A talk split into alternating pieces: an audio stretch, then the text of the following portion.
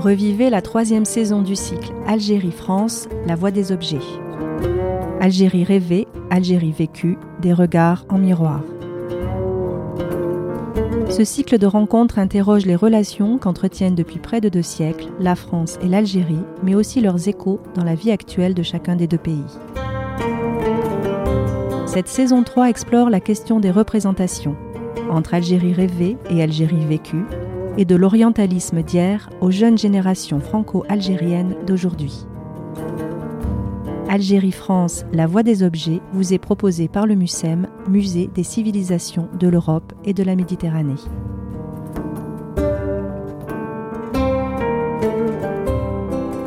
De Dunkerque à Tamanrasset, l'orientalisme et ses héritages.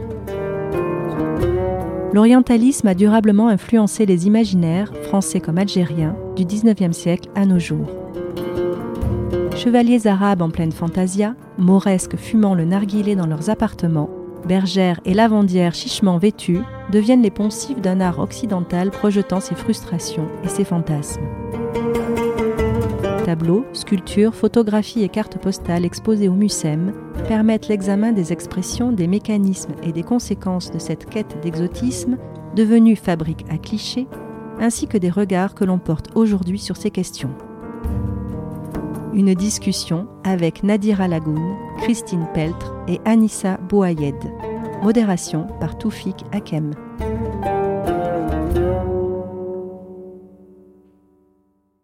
Merci à tous et maintenant vont nous rejoindre euh, Toufik Hakem et les invités de cette soirée. Toufik Hakem, donc euh, journaliste et producteur à France Culture, nous fait le plaisir d'animer le débat auquel vous allez assister. Merci. Merci Florence, merci d'être venue. Ça a été un plaisir de concevoir avec vous effectivement cette séquence Algérie. C'est donc le premier débat. Merci d'être venu d'Alger. Merci beaucoup. Nadira Lagoun, asseyez-vous. Elle nous vient de Strasbourg. Christine Peltre, et c'est pas parce que c'est une voisine qui nous vient d'Aix qu'on ne va pas applaudir. Anissa Boyad, merci d'être venue.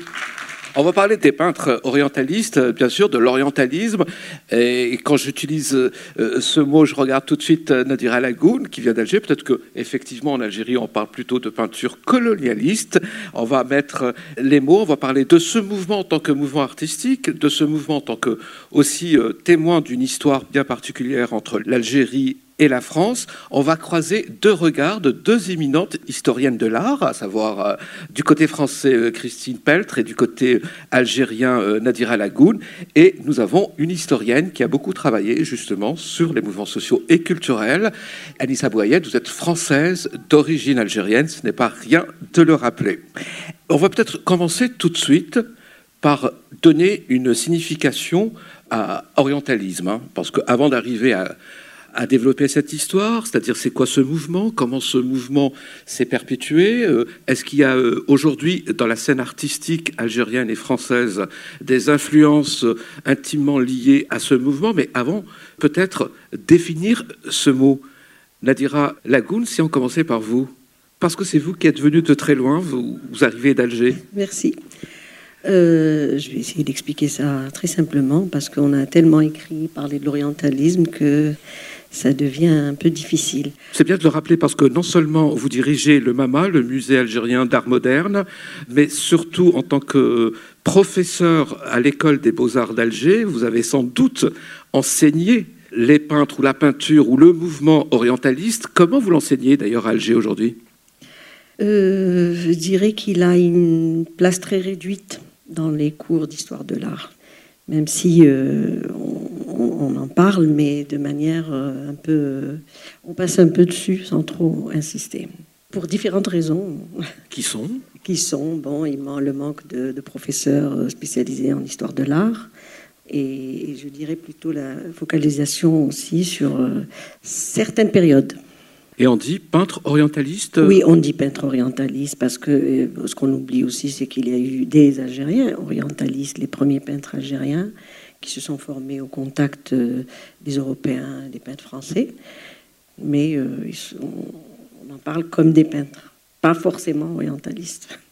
Est-ce que ça concerne une période bien déterminée aujourd'hui quand on parle de peinture orientaliste Nadira Lagoun ou... Oui, oui, oui, oui. Il est, il est plutôt lié à la colonisation. puisque la peinture de chevalet est arrivée en Algérie avec la colonisation. Ce type de représentation n'existait pas.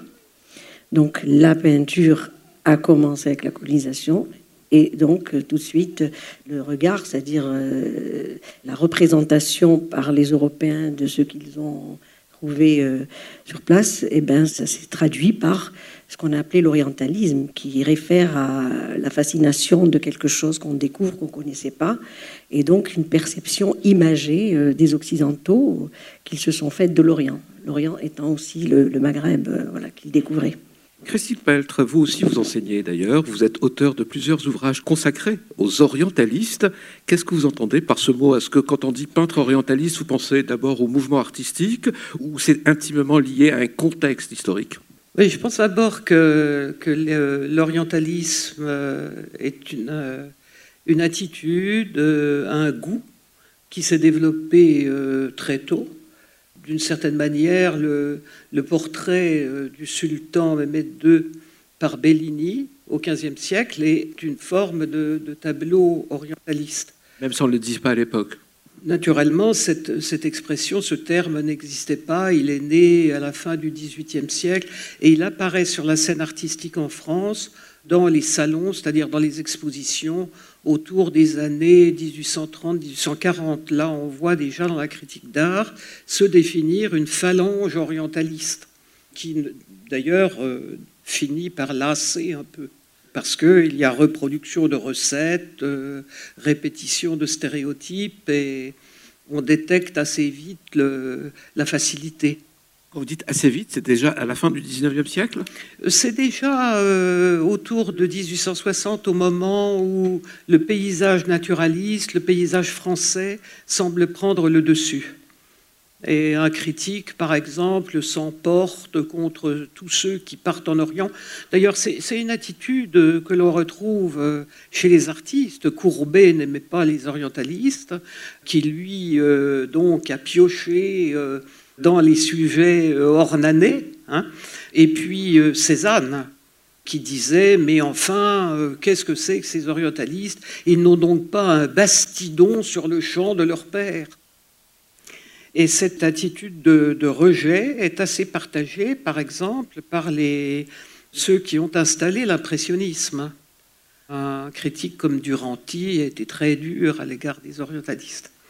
Mais enfin, pour remonter un peu plus haut, après le, le XVe siècle, je crois qu'il faut rappeler que le XVIIIe a été un siècle d'intense représentation de l'Orient, notamment sous l'influence euh, de la traduction en 1704 des Mille et une nuits par le savant orientaliste Antoine Galland. Et là, on fleurit euh, des représentations de harem et aussi des représentations de Constantinople, puisqu'il euh, y a eu une sorte d'école française qu'on appelait les peintres du Bosphore, qui ont été assez nombreux sur les rives. Donc c'est une tradition assez longue. Et qui ne commence donc pas avec la colonisation. Alors, euh, cette fois-ci, j'ai envie de vous entendre, euh, Anissa Bouayed, vous qui êtes historienne, qu'est-ce que ça évoque pour vous, le courant orientaliste, les peintres orientalistes? Oui, ça ne commence pas avec la colonisation. Il y a bien sûr tous les emprunts ou la fascination dont parlait Christine Peltre. Mais ce qu'on peut essayer de voir, c'est quand même cet ensemble de connaissances, de représentations qui ont, à partir de, on va dire peut-être du XVIIIe siècle, et du moment où les Occidentaux commencent à regarder vers l'Orient d'une façon qui n'est pas simplement celle de ceux qui veulent comprendre une autre culture, mais qui ont aussi des intentions politiques et stratégiques de domination pour aller vite, et c'est, je crois, ce qui est important peut-être de comprendre, c'est que euh, derrière un discours euh, savant, parce qu'il y a quand même aussi les expéditions où des savants, des scientifiques participent, de l'expédition d'Égypte, à l'expédition aussi en Algérie au, moment de la conquête, derrière ce discours savant, derrière toute euh, cette esthétique orientaliste euh, à travers la peinture ou bien euh, les textes littéraires, il y a un autre discours qui est peut-être celui euh, de la recherche d'une hégémonie culturelle et au-delà de l'hégémonie culturelle, d'une hégémonie qui s'est traduite par les armes, puisqu'il y a eu conquête, et qui s'est traduite par la domination coloniale. Donc évidemment, il faut à la fois faire la part des choses tout en voyant ce substrat historique a été celui d'une domination et que Edward Saïd a mis, je pense, euh, le plus clairement euh, en avant dans cet essai extraordinaire qui a marqué par la suite euh, toute une génération de chercheurs qui continuent aussi à travailler et qui a aussi influencé, je pense, des artistes contemporains par exemple, moi, je montrerai ce soir des artistes contemporaines algériennes qui essaient de regarder ce discours se passer en face et ce discours qui court, euh, on pourrait dire, euh, derrière les œuvres. Alors, on va parler bien sûr euh, d'aujourd'hui, de comment euh, euh, les Français, les Algériens regardent ce mouvement artistique, comment ils lui rendent hommage, comment ils le détournent, comment ils le critiquent parfois. Mais est-ce qu'on peut rester, Anissa Boyette, sur votre définition qui est celle de dire que les peintres orientalistes, ce sont les peintres qui ont accompagné les militaires lors des conquêtes. C'est un peu plus global que ça, non? Oui, non, je n'ai pas dit ça, mais ce que je veux dire, c'est qu'il y a euh, une histoire qui est synchrone, qui est celle de l'orientalisme euh, qui existe dans la peinture et dans la littérature, et que, historiquement, les Européens à ce moment-là vont regarder aussi cet euh, Orient pour à la fois construire euh, symboliquement leur identité, mais aussi pour le dominer. Il y a un rapport de pouvoir, un rapport de domination qui accompagne le savoir et les représentations. Christine Peltre, à ce sujet-là, est-ce que c'est à l'ombre des expéditions euh, militaires, des conquêtes ou de la colonisation, pour euh, employer le, le mot juste, que les peintres vont découvrir l'Orient et qu'au-delà même de leur représentation de l'Orient, il s'agissait pour eux de raconter une histoire d'une conquête?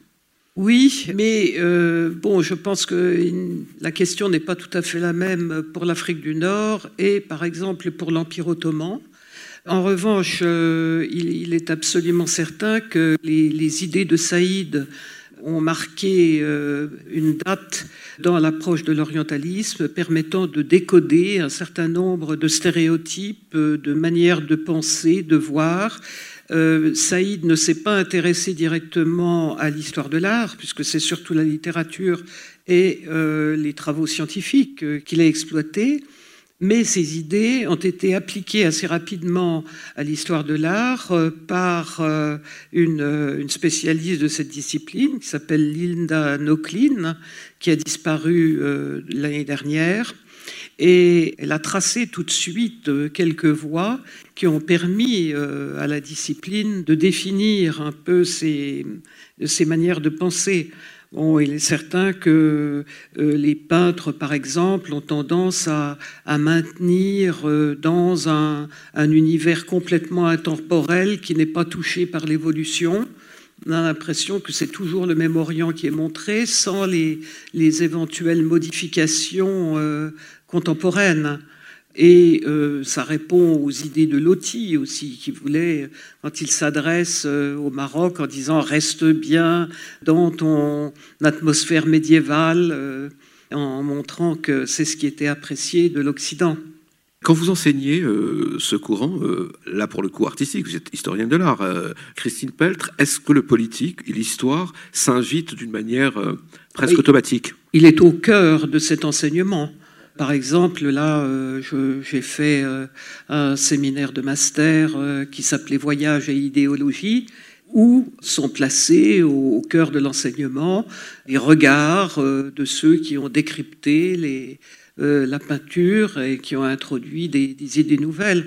je crois qu'on n'en est plus à l'époque où on s'intéressait simplement à la couleur et à la lumière. Et il y a une, manière aussi dans la peinture orientaliste, comme le dit Saïd, d'orientaliser l'oriental, c'est-à-dire de, de, le maintenir dans l'idée qu'on s'en fait.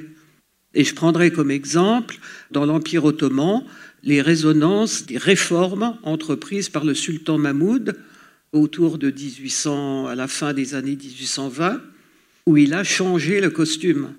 Et ça a été une révolte de la part du milieu artistique, et on en a la trace dans la revue L'Artiste, lorsqu'on a vu débarquer à Marseille, justement, des Turcs qui étaient vêtus de la stambouline et du fez rouge, qui avaient donc abandonné le turban et donc ces vêtements chatoyants. Et un voyageur des années 1860, Émile Guimet, qui a fondé le musée Guimet euh, à Lyon puis Paris, qui décrit les Turcs comme des bouteilles cachetées à cause euh, du fez et de cette silhouette longiligne. Et il y a eu une sorte de rejet du milieu artistique parce qu'il ne correspondait pas à l'image qu'on se faisait. C'est-à-dire que vous, euh, dans vos cours, si j'ai bien compris, euh, Christine Peltre, et je, poserai la même question à Nadira Lagoun, vous posez tout de suite euh, la question du regard, c'est-à-dire face à un tableau de Guillemet ou, même de Lacroix ou, ou Nasreddin j'ai fait exprès de prendre trois peintres très très différents et qui ont eu une implication très différente en allant en Afrique du Nord. Ce n'est pas juste un instantané de ce qui se passait à l'époque, mais c'est plutôt le regard le regard et, l'étude du contexte. Et également le regard de ceux qui ont travaillé sur ces sujets et qui ont donné leur avis. Et, donc, euh, pour restituer la complexité des représentations. Nadira Lagoun, s'il fallait euh, voir un peu comment aujourd'hui, en Algérie, on regarde ces œuvres, on les enseigne, on les analyse.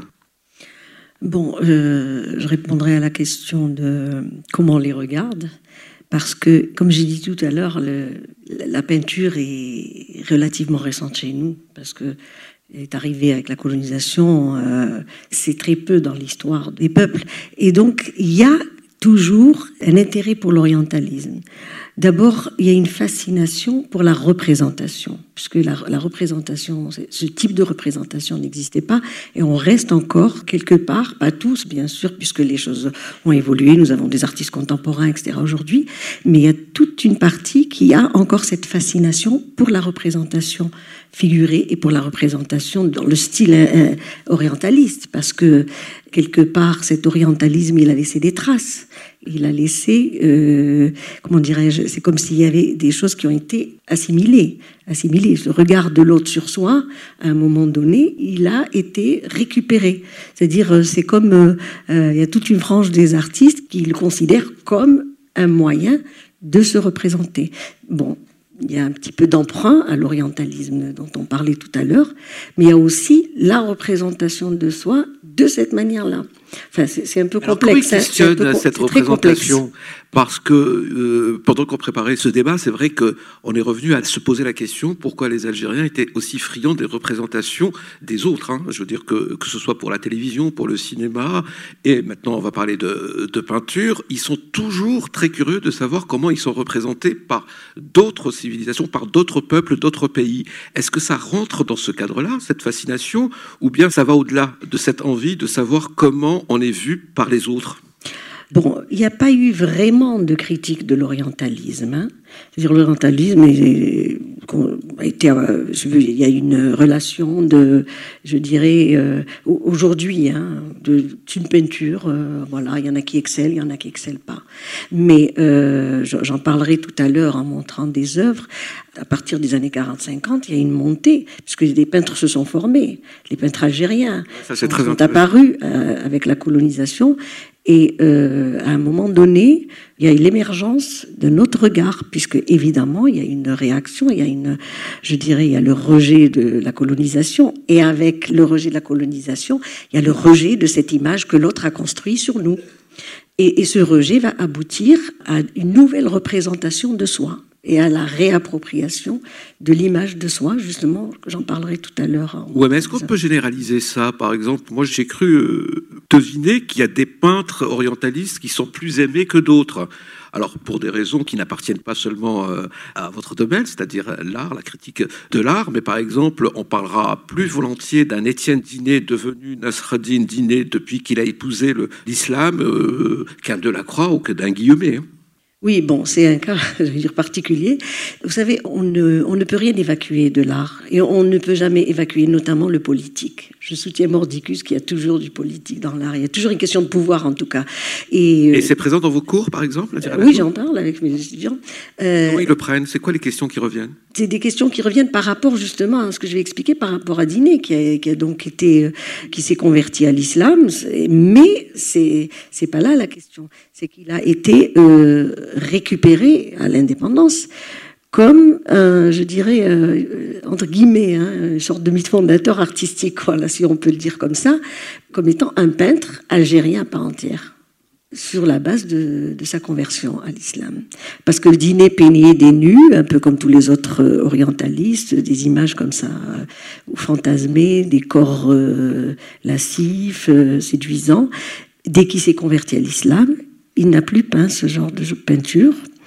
Euh, c'est pour ça que je dis c'est pratiquement une volonté politique de se le réapproprier. Et à l'intérieur de l'école des beaux-arts d'Alger, vous pouvez donner votre euh, regard euh, d'historienne de l'art, c'est-à-dire, je suppose que pour vous, c'est pas un peintre majeur. Euh, pas, du tout, mais, ça, vous le dites, même, oui, oui, oui, oui, même s'il est très non, connu. Non, ça, ça c'est un débat qui continue jusqu'à aujourd'hui. Hein.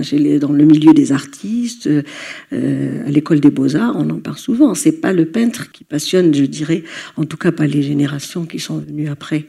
On va avancer dans le temps, on va voir comment aujourd'hui on voit et on réinterprète euh, ce courant artistique. Mais j'aimerais vous poser la même question, euh, Christine Peltre. Est-ce qu'au fur et à mesure des années, on pose les mêmes questions Vos étudiants vous posent les mêmes questions Le, politique est-il aujourd'hui moins ou plus présent qu'avant quand vous enseignez justement ce courant artistique?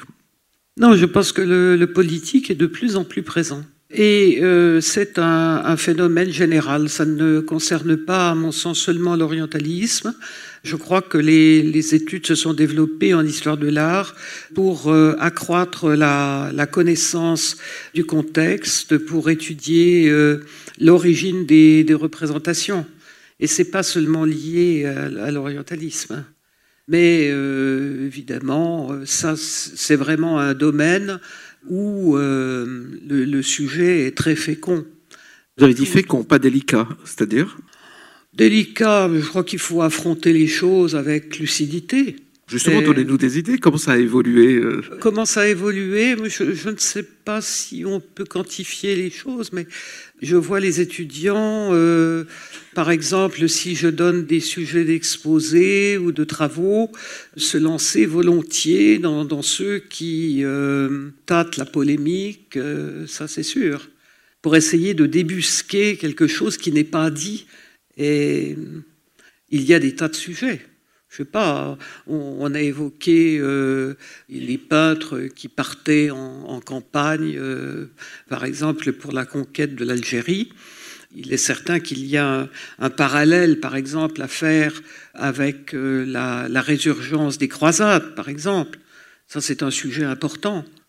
les croisades qui sont, dont le souvenir est rappelé, il faut quand même le signaler, dans le musée d'histoire de Versailles voulu par Louis-Philippe, où il fait représenter les, croisades en différentes étapes euh, par euh, une légion d'artistes, et dans le même moment où les salles d'Afrique, à côté, racontent la, campagne euh, d'Algérie. Alors là, il y a évidemment des liens à faire.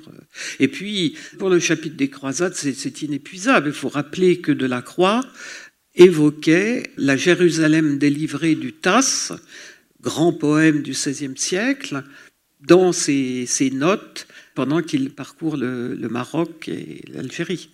C'est-à-dire qu'il y a un parallèle dans les esprits.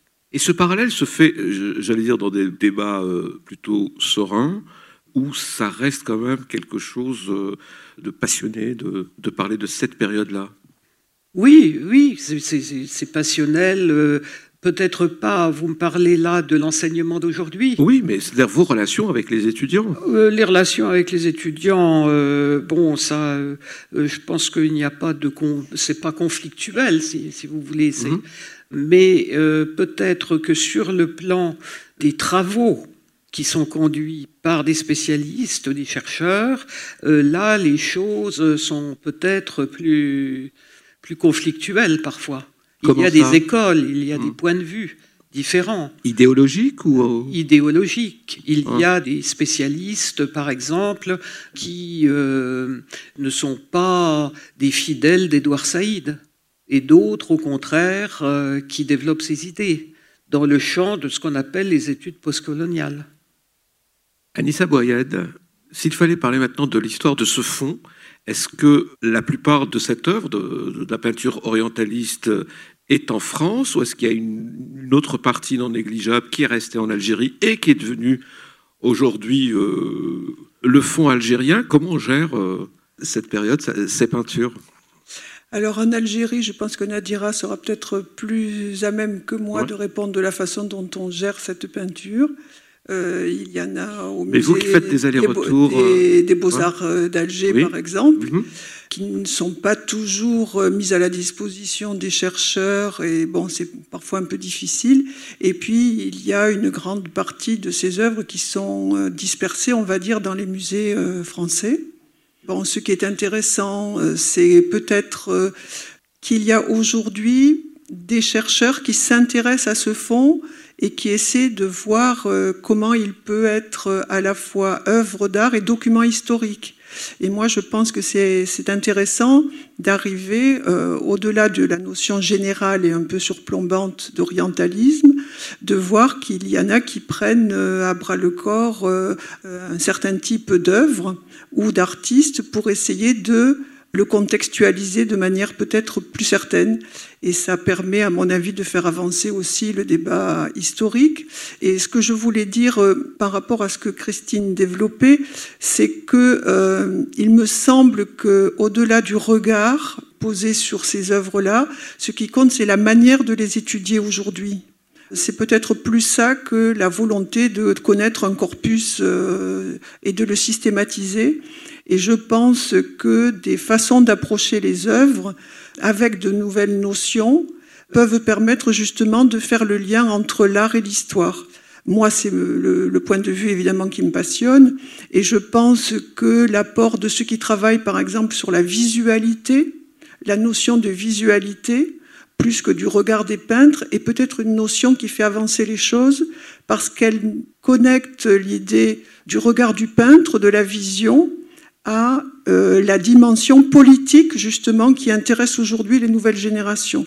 Qu'est-ce qu'il y a de politique, d'idéologique qui euh, est incorporé, et c'est très difficile évidemment de faire la part, mais qui est incorporé au regard du peintre et à son contexte de production, et aussi parce que je, enfin, je pense que le sujet qui regarde est aussi important que le sujet qui est peint. Il y a tout un travail qui est fait aujourd'hui sur la réception des œuvres, comment ces œuvres ont été reçues au XIXe siècle. Elles ne sont pas vues de la même manière aujourd'hui et elles ne sont pas étudiées de la même manière.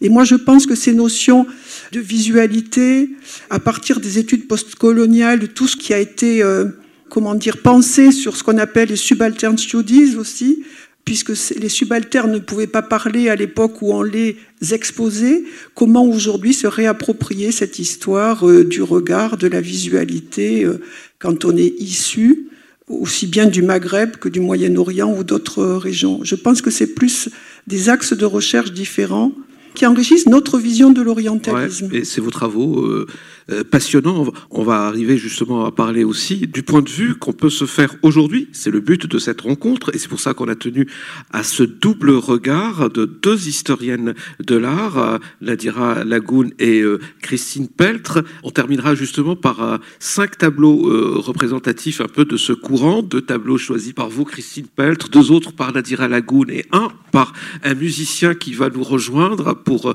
ce double regard tout en musique, c'est-à-dire Shir Sidi bémol. Mais alors, on voudrait tout de suite passer à aujourd'hui. Comment les Algériens et les Français regardent cette œuvre, regardent ce courant artistique, le détournent, s'en emparent. Mais avec Nadira Lagoun, on a eu des discussions qui étaient très intéressantes en disant la peinture algérienne, les premiers maîtres algériens ont été formés par des peintres orientalistes. Et que ça c'est très important parce que du coup ça devient de la peinture algérienne. Et vous nous avez ramené quelques exemples dont un je pense que les gens qui se sont déplacés aujourd'hui doivent connaître puisque c'est une peintre euh, très célèbre. C'est la femme aux oiseaux de Baïa en 1968 donc ça on est à six ans après euh, l'indépendance euh, du pays. Et pourtant pour vous la Lagoun c'est cette histoire, ce, courant artistique euh, de l'orientalisme qui continue. Alors, je trouve qu'il était important pour moi de parler de Baya. Pourquoi? Parce que euh, elle est, elle est d'abord atypique dans, le panorama de l'histoire de la peinture algérienne, et elle est euh, pour moi le, donc, je dirais, l'antithèse de, de l'orientalisme. Elle est atypique aussi parce qu'elle est unique dans son genre, dans son type de représentation. Alors, euh, et pourtant, elle a été portée effectivement par des critiques d'art français. Oui, oui, j'y arrive. Non, j'y arrive parce que il n'y a pas qu'elle. Hein. Beaucoup de peintres euh, algériens, c'est l'irruption d'une nouvelle culture visuelle avec la colonisation. Et ensuite, les premiers peintres qui étaient orientalistes comme Ezwa Mamri ou Abdel Halim Hamch ou euh, Benaboura, ce sont des peintres qui se sont formés au contact des peintres européens, enfin français. Vous dites au contact des peintres, c'est-à-dire oui, travailler avec eux Oui, certains, ça dépendait. Par exemple, Benaboura, il, il allait tous les jours voir euh, Maxime Moiré peindre et il assistait et puis là il, il s'est mis à peindre après tout seul. Euh, Mamri a été formé euh, un peu par Édouard Herzig avec euh, par Léon Carré, c'est-à-dire des peintres de l'époque qui, qui, qui Léon Carré l'a carrément formé. Donc qui ont été formés. Et Baya, c'est une histoire très particulière parce qu'elle a été adoptée par une, Française euh, qui habitait un petit peu dans la région où elle était parce qu'elle a perdu sa maman et qui a découvert chez elle ses, prédispositions et qui l'a aidé donc à, se lancer. Ensuite, elle a été découverte par euh, André Maert, le, galeriste qui l'a remarqué à Alger, puisqu'il était venu voir ces gens-là. Et ensuite, elle s'est retrouvée donc euh, à Paris avec les surréalistes. Elle a exposé. ensuite, elle a, ensuite, elle a, et tout. Avec Picasso, etc. Mais moi, ce qui m'intéresse, c'est le type de représentation qui va à l'encontre justement de la représentation orientaliste. À l'encontre, c'est donc volontairement euh, euh, c'est pas volontaire, c'est moi qui tiens à montrer cet univers qui tranche avec l'univers des orientalistes, qui sont des femmes euh, exposées, des corps, elles sont lascives, elles sont séduisantes, elles sont baignées dans une atmosphère vraiment très orientaliste, qui appelle au plaisir. En fait, tout le fantasme dont, parlait déjà Édouard Saïd. Et on le retrouve pas chez Baya, puisque Baya représente, c'est vraiment, je dirais, la fraîcheur, mais aussi le regard euh, un regard euh, dépourvu de tous ces artifices et de tout ce qui est préconstruit. Euh, donc, elle représente son univers. Hein. Baya, c'est une femme qui vivait à la maison, son univers qui est peuplé de, plantes, de, de végétation, d'oiseaux. Et ce qui est intéressant dans son travail, c'est un univers vraiment féminin et la femme n'est pas du tout dans cette posture de femme offerte au désir, au désir de l'homme. Et c'est pour ça, je trouve que elle est, elle reste d'ailleurs en Algérie vraiment une, une artiste inclassable hein, à part. On l'a classée dans l'art naïf, on l'a classée dans différentes choses comme ça, mais je, je crois qu'elle est inclassable parce qu'elle apporte un regard complètement différent sur la femme. Mais ce qui est intéressant, c'est qu'en Algérie, on se retrouve dans cette image parce qu'elle est, elle est tellement simple, mais en fait, elle a tous les éléments dans lesquels on se retrouve. De l'importance de Baya comme, euh, comme acte d'une peinture algérienne euh, contre. Fondatrice, fondatrice d'un autre regard. Oui, d'un autre regard, plutôt que contre l'orientalisme, d'un autre regard. Vous l'interprétez aussi comme ça, Christine Peltre? Oui, enfin moi, ça, le travail de, de Baya me fait beaucoup penser cette, cette émancipation euh, dans la peinture, cette, cette glorification de la femme poète. En fait, me fait beaucoup penser à la, la théorisation qu'a donnée la sociologue marocaine Fatima Mernissi dans son fameux livre Le harem et l'Occident où elle montre que quand Scheherazade est passée à l'ouest, elle a perdu son intelligence, puisque euh, c'est par la beauté de ses contes qu'elle a gagné la vie, qu'elle a empêché la mort d'elle-même et de ses sœurs, enfin, comme au début des, contes des Mille et Une Nuits. Et elle a montré comment euh, des artistes contemporaines euh, issus de la culture orientale avaient déjoué le piège de la culture orientaliste. Sur la couverture du Harem et l'Occident, il y a un tableau d'Ingres. Et elle avait monté une exposition passionnante que j'avais vue à Barcelone en 2003, où elle montrait toute une pléiade de nouvelles Scheherazade, comme elle les appelait, qui étaient des femmes qui avaient euh, contré les représentations des peintres orientalistes du XIXe siècle et en mettant l'accent justement sur la créativité, euh, sur euh, une autre vision de la femme par des artistes euh, comme Baya et d'autres. Sauf que Baya été reconnu d'abord par Paris, par les Français, avant d'être adopté par les Algériens, Nadir Lagoun. C'était le contexte. Hein. Il n'y avait pas beaucoup de peintres algériens. Et puis elle a été découverte, donc elle a, elle a été adoptée aussi par les surréalistes. Mais c'était c'est presque logique puisque à cette époque-là, il n'y avait pas vraiment un milieu algérien qui aurait pu euh, le milieu artistique était le milieu colonial en même temps. Mmh. Voilà. Donc c'est vrai que cette consécration euh, l'a plus ou moins mise en, devant de la scène, mais euh, ça n'a pas duré aussi. Ça n'a pas duré et ça a été les Algériens à l'indépendance, ils vont tout de suite la considérer comme euh, un des peintres euh, majeurs. Hein. Absolument, absolument, parce que euh, on va parler, d'autres peintres peut-être tout à l'heure d'après l'indépendance, mais après l'indépendance, tous les artistes qui s'étaient formés de cette manière et qui ont donné un autre regard sur eux-mêmes, bien sûr, ils ont tout de suite été considérés comme les pionniers des nouveaux langages plastique sur l'image de, mmh. des Algériens.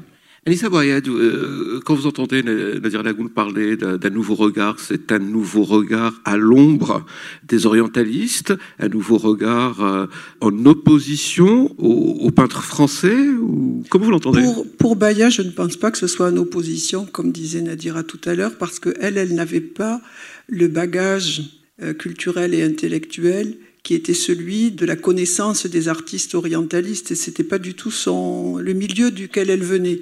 Donc euh, effectivement, je pense que elle ne se situe pas consciemment contre, mais elle produit son, son imaginaire de manière euh, extrêmement libre.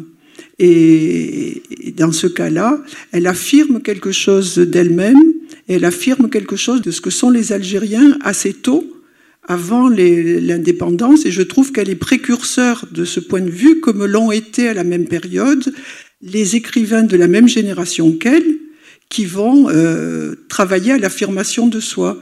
Et Donc moi, je, voilà, je euh, l'associerais plutôt aux gens de sa génération qui sont dans une sorte de rupture avec euh, la, culture dominante, de manière assez spontanée, je dirais. Et puis, si elle est découverte d'abord par euh, des Français, c'est parce qu'elle commence très jeune et c'est 1947. Donc 1947, euh, ben, c'est encore la colonisation, donc c'était évident que ça passait par ceux qui avaient connaissance de ce domaine de l'art. Donc euh, forcément, ça passait par euh, des, personnes qui venaient du, monde colonial. La peinture n'existe pas avant euh oui, oui, il faut rajouter un mot, mais non, mais et puis, se poser cette question toute simple est-ce que la peinture existait en Algérie avant la colonisation française? Mais non, la, peinture dans le sens, la peinture de chevalet n'existait pas n'existait pas. Ben, pour revenir à Baya, en fait, moi, je considère que c'est particulièrement important parce que c'est l'irruption, c'est l'apparition d'une autre façon de voir qui jure avec le reste. C'est vrai que bon, les, surréalistes euh, ont admiré chez elle cet instinct primitif de la représentation. Voilà, ils ont ils l'ont intégré dans cette revendication qu'ils ont, que le, travail des surréalistes est un petit peu euh, vient de l'inconscient, de, de, ces choses cachées qu'il y a en l'homme. Voilà. Donc c'est l'irruption de cette image dans cet environnement que je considère comme étant une nouvelle, une nouvelle image. Alicia Boyed a fait ce parallèle avec les écrivains euh, algériens de, l'époque euh, française ou de l'époque de la guerre d'Algérie, qui, à l'instar de Kateb Yassine, qui parlait de butin de guerre en reprenant la langue française pour écrire ses romans. Est-ce qu'on peut dire la même chose? Tiens, on va passer à Issiarem, puisque c'est un très bon copain de Keteb euh, Yassine. Voilà, ça c'est euh, Issiarem. Est-ce qu'on peut dire que c'était aussi ça? Avoir été formé par des peintres français d'une manière ou d'une autre, et puis utiliser cette peinture, cette pratique, cette culture pour dire autre chose, un peu euh, comme on fait les écrivains. C'est vrai, c'est moi qui choisis cette image, parce qu'elle est, elle est, elle est les Shawiya de Mohamed, les de Mohamed Alors, euh, j'avais dit tout à l'heure qu'il y, y, a eu des peintres qui ont commencé à apparaître. Alors, nous avons la génération des peintres nés dans les années 20. Que j'ai cité tout à l'heure, dont parmi euh, des orientalistes, Mamri, Abdelhalim Hamch. Mais euh, appartient à la génération suivante, celle des, générations qu'on appelle des années 30, nées dans les années 30, grosso modo.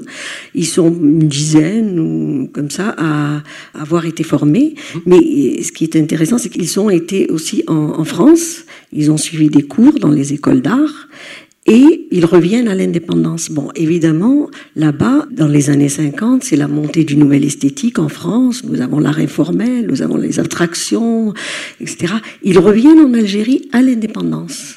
Et quand on part, on revient jamais euh, comme on est parti. On rapporte dans ses bagages mmh. d'autres choses. Donc, ils sont revenus vraiment formés aux techniques et au langage plastique qui étaient à ce moment-là sur la scène artistique en France. Il comment euh, il y avait de grands débats, quel art, quel art pour l'Algérie, parce que forcément, il y a le rejet de l'image euh, orientaliste, de l'image construite par l'autre jusqu'ici. Parce que intimement lié à la colonisation. Bien sûr, intimement lié à la colonisation. Et puis, euh, c'est une image qui dans laquelle ils, ne se reconnaissent pas, qu'ils rejettent comme étant l'image fausse, une image orientaliste entre autres. Et dans ces débats-là, euh, parce que c'est des débats qui sont aussi accompagnés par les, écrivains, hein, donc, donc Biassine, comme vous l'avez dit tout à l'heure, et la question est quel art pour l'Algérie et comment construire ces langages nouveaux? Alors la question est se réapproprier l'image de soi. Alors comment la faire? Parce que c'est la question de l'identité, de l'image qui se pose. Ils vont appeler au retour à ce qu'il est représenté avant la colonisation, c'est-à-dire le patrimoine, le patrimoine culturel qui existait et qui a été plus ou moins, je dirais, malmené, hein. mais le patrimoine, un patrimoine plastique, c'est-à-dire ils vont s'inspirer des signes, des symboles berbères qu'on retrouve euh, dans les maisons berbères, les tatouages des femmes qui sont aussi des signes et des symboles, ils vont retourner vers euh, jusqu'à la préhistoire en s'appropriant les signes et, les dessins du Tassili. Ils vont s'inspirer de la calligraphie arabe, de tous ces éléments-là pour justement construire, non seulement parce qu'il va y avoir tout un mouvement qui s'appelle le mouvement Aouchem. Aouchem veut dire le tatouage en arabe, donc où ils vont se regrouper pour dire, voilà, Aouchem, le signe, existait chez nous depuis des millénaires. Et l'Europe a puisé dans ces signes, dans la calligraphie arabe, dans les signes, pour construire les abstractions. Donc nous étions déjà modernes avant la colonisation. C'est une façon de, voir les choses. Et ils vont euh, donc s'appuyer sur tous ces éléments-là pour construire leur propre image et leur propre langage plastique. Et c'est ce qu'on va retrouver chez pas mal d'artistes. Bon, ICRM était dans ce groupe, mais pas complètement. Ici, c'est une œuvre dans laquelle on ne le voit pas, mais dans la plupart de ses œuvres, on retrouve ces motifs-là qu'il revendique, les motifs des tapis berbères, des signes berbères. Et certains vont, donc euh, ça va donner ce que Jean Sénac va appeler l'école du signe d'ailleurs, le, voilà, le noun, il va appeler le noun, c'est-à-dire le n en arabe, c'est l'école du signe. Mais dans cette mouvance vont se détacher, vont se dégager différentes trajectoires. Et ICRM va appartenir à une tendance qui reste dans la figuration, mais dans une, une figuration qui prône aussi la, rupture avec la représentation, euh, la figuration orientaliste. D'accord, donc là, on est encore, on n'est pas dans une modernité, on n'est pas dans si, une. Si, si, on est dans une modernité. Pourquoi? Parce, qu'ils vont créer avec le bagage européen qu'ils ont ramené avec eux, qu'ils ont acquis, les techniques, les langages et les images, du, les, les symboles et les signes du patrimoine, pour construire une modernité locale. Ce n'est plus seulement la modernité européenne. Et cette modernité locale, donc on a entre autres ici, la femme est, omniprésente dans son travail. C'est pour ça que je l'ai choisi. Parce que la femme du Sierra, il le dit tout le temps, il le répète, la femme algérienne, c'est pas celle de l'orientalisme, c'est la femme qui a souffert, qui a souffert pendant la guerre. Et la plupart de ces femmes sont des femmes, euh, des veuves, des veuves, des orphelines, des femmes qui ont vécu la pauvreté toute cette douleur. Et, pourquoi la femme parce que dans l'orientalisme, la cristallisation de l'image orientaliste, c'est autour du corps féminin, c'est autour de la femme. Et donc, c'est une de ses œuvres maîtresses, hein, qui est très très forte. Je parle, on, on parle de lui comme d'un expressionniste parce que vraiment, il travaille beaucoup sur la, sur les, je vais dire, c'est le peintre de l'émotion. Par exemple, moi je dis c'est le peintre de l'émotion, alors qu'à côté nous avons Khadda hum. qui va continuer à travailler avec la calligraphie, hein, avec la, la graphie arabe, qui est plus un peintre, euh, je dirais, intellectuel. Mais lui, il va vraiment travailler sur l'humain, sur la représentation du corps et de l'humain. Donc, je dirais, le credo de ces, tous ces artistes, c'était reconstruire l'image de soi parce que il rejette l'image de l'autre sur nous. Donc voilà, c'est un travail sur l'identité, sur l'image, sur euh, voilà. Donc euh, c'était très important qu'on parle de ces années-là, les années de la colonisation, des premières années de l'indépendance algérienne et de la de l'éruption d'une nouvelle scène plutôt en opposition euh, aux orientalistes, comme vous venez de le dire Nadir Alagoun. Maintenant, passons à aujourd'hui. Et comment expliquez-vous qu'aujourd'hui, en Algérie, il y ait un mouvement allez, je vais employer le mot de, de sympathie vis-à-vis des orientalistes. Qu'est-ce qui s'est passé? C'est pas un mouvement de sympathie. En fait, c'est une pratique. Hein. Voilà, c'est tout. C'est un style. Euh, ah oui, mais des Algériens. Qui n'a jamais vraiment disparu. Il n'a jamais vraiment disparu. Ah, alors, oui, il n'a jamais vraiment disparu. Parce qu'à côté de cette euh, nouvelle scène, ces nouvelles, euh, de mmh. ces nouvelles tendances, il y a encore des peintres qui peignent à la manière orientaliste. Bon, ce ne sont pas les, les femmes dénudées, lascives, ces odalisques, mais c'est... Ce, sont les cavaliers, ce sont... Oui, des fantasias, des, cavaliers, des chevauchés, des femmes à la casbah sur les terrasses. Mais ce style-là, ces sujets-là, s'ils ont continué à être produits, c'est qu'il y avait un public. Oui, parce qu'il y a un public, euh, et je dirais même il y a, il y a un marché Un marché, voilà. Un marché aussi bien à l'intérieur qu'à l'extérieur, de l'autre côté de la Méditerranée. Ça s'est jamais arrêté, en fait.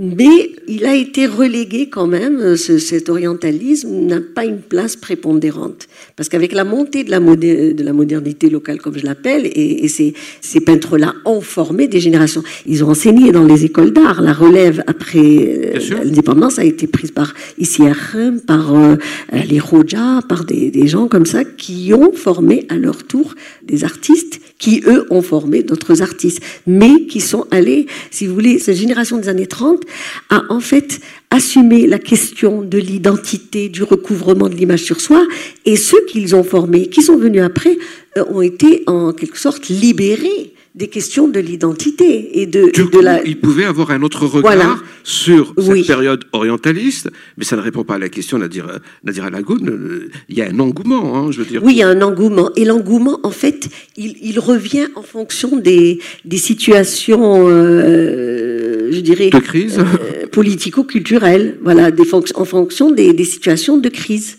Non, ça j'ai pas compris par exemple. Je veux dire que on voit ressurgir des images orientalistes et ça coïncide toujours avec des périodes comme ça de crise. Eh bien, c'est des crises politiques, comme je l'évacue jamais, moi. Donc, elle est aussi culturelle. Voilà. Mais elle s'exprime par une nostalgie ou... Non, c'est pas une nostalgie. En fait, euh, ce qui s'est passé, par exemple, pendant le, les dix années de terrorisme, c'est que pendant cette période-là, l'avant-garde de, de, la peinture, les, les, nouveaux langages qui apparaissaient avec ces, ces deuxième, quatrième génération, c'est effacé parce que la, la, culture était en stand-by. Il y a beaucoup de choses qui ont disparu, il y a un mutisme qui s'est installé. Mais les lieux culturels ont fermé, mais on a vu dans les, dans les, dans les hôtels des, des lieux qui, qui ont continué plus ou moins à fonctionner, vraiment une explosion de, de peinture orientaliste. Mais c'était un orientalisme, c'était la sublimation, l'idéalisation d'un passé, pas lié à la, à la période de la colonisation, mais par rapport à la vie telle qu'elle était avant.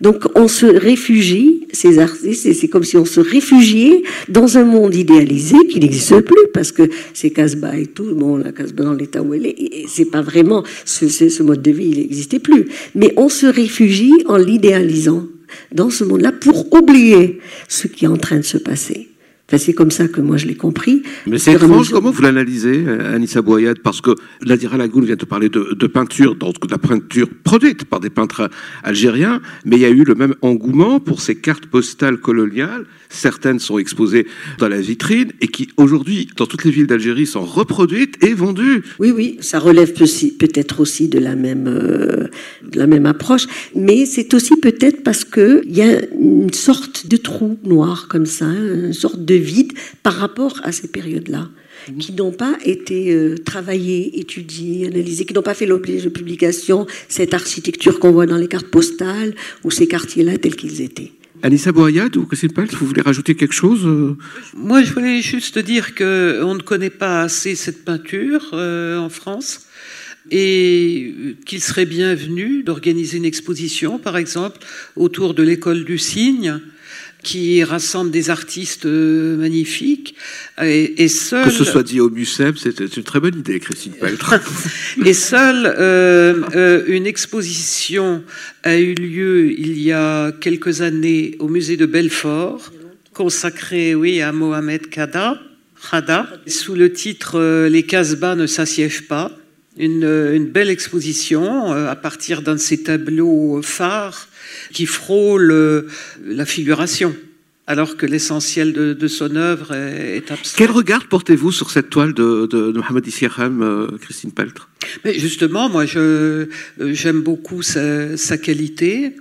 Je trouve que c'est une, une, autre manière de représenter les femmes. Enfin, c'est pour moi, ça n'évoque pas la, peinture orientaliste. Hein. C'est un, mmh. une, vision extrêmement originale, euh, singulière, euh, dont il faudrait sans doute euh, commenter, mais bon, Nadira le, ferait mieux que moi évidemment, mais commenter la, technique très singulière avec certains accents cubistes peut-être.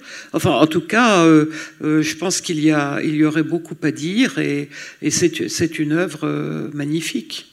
Alors, on va arriver à quelque chose de tout à fait exceptionnel que vous nous avez préparé, Anissa Boyade, c'est-à-dire comment des, ben non mais comment des peintres d'ici et de là-bas, d'ici et de là-bas en même mmh. temps, jettent un œil sur cette, cette période, sur ce mouvement artistique et essayent de le réinterpréter à leur manière. Alors on va commencer par une photographie, si vous voulez bien, parce que cette photographie, bon, on connaît ces, ces, marques euh, Garanger, donc ces, ces femmes euh, algériennes filmées, en, euh, photographiées euh, en 1960. Oui, en pleine guerre d'Algérie. Hein, Donc on connaît cette série de photos de Marc Garanger. Regardez comment une des artistes relie cette photo à son œuvre Princesse de Dalila d'Alias Bouzard. Est-ce que vous en parlez, Anissa Boyan Oui, alors euh, j'avais choisi euh, de partir de ce travail de Dalila d'Alias Bouzard, qui ici ne s'intéresse pas à l'héritage orientaliste, mais je voulais montrer que pour une artiste comme elle,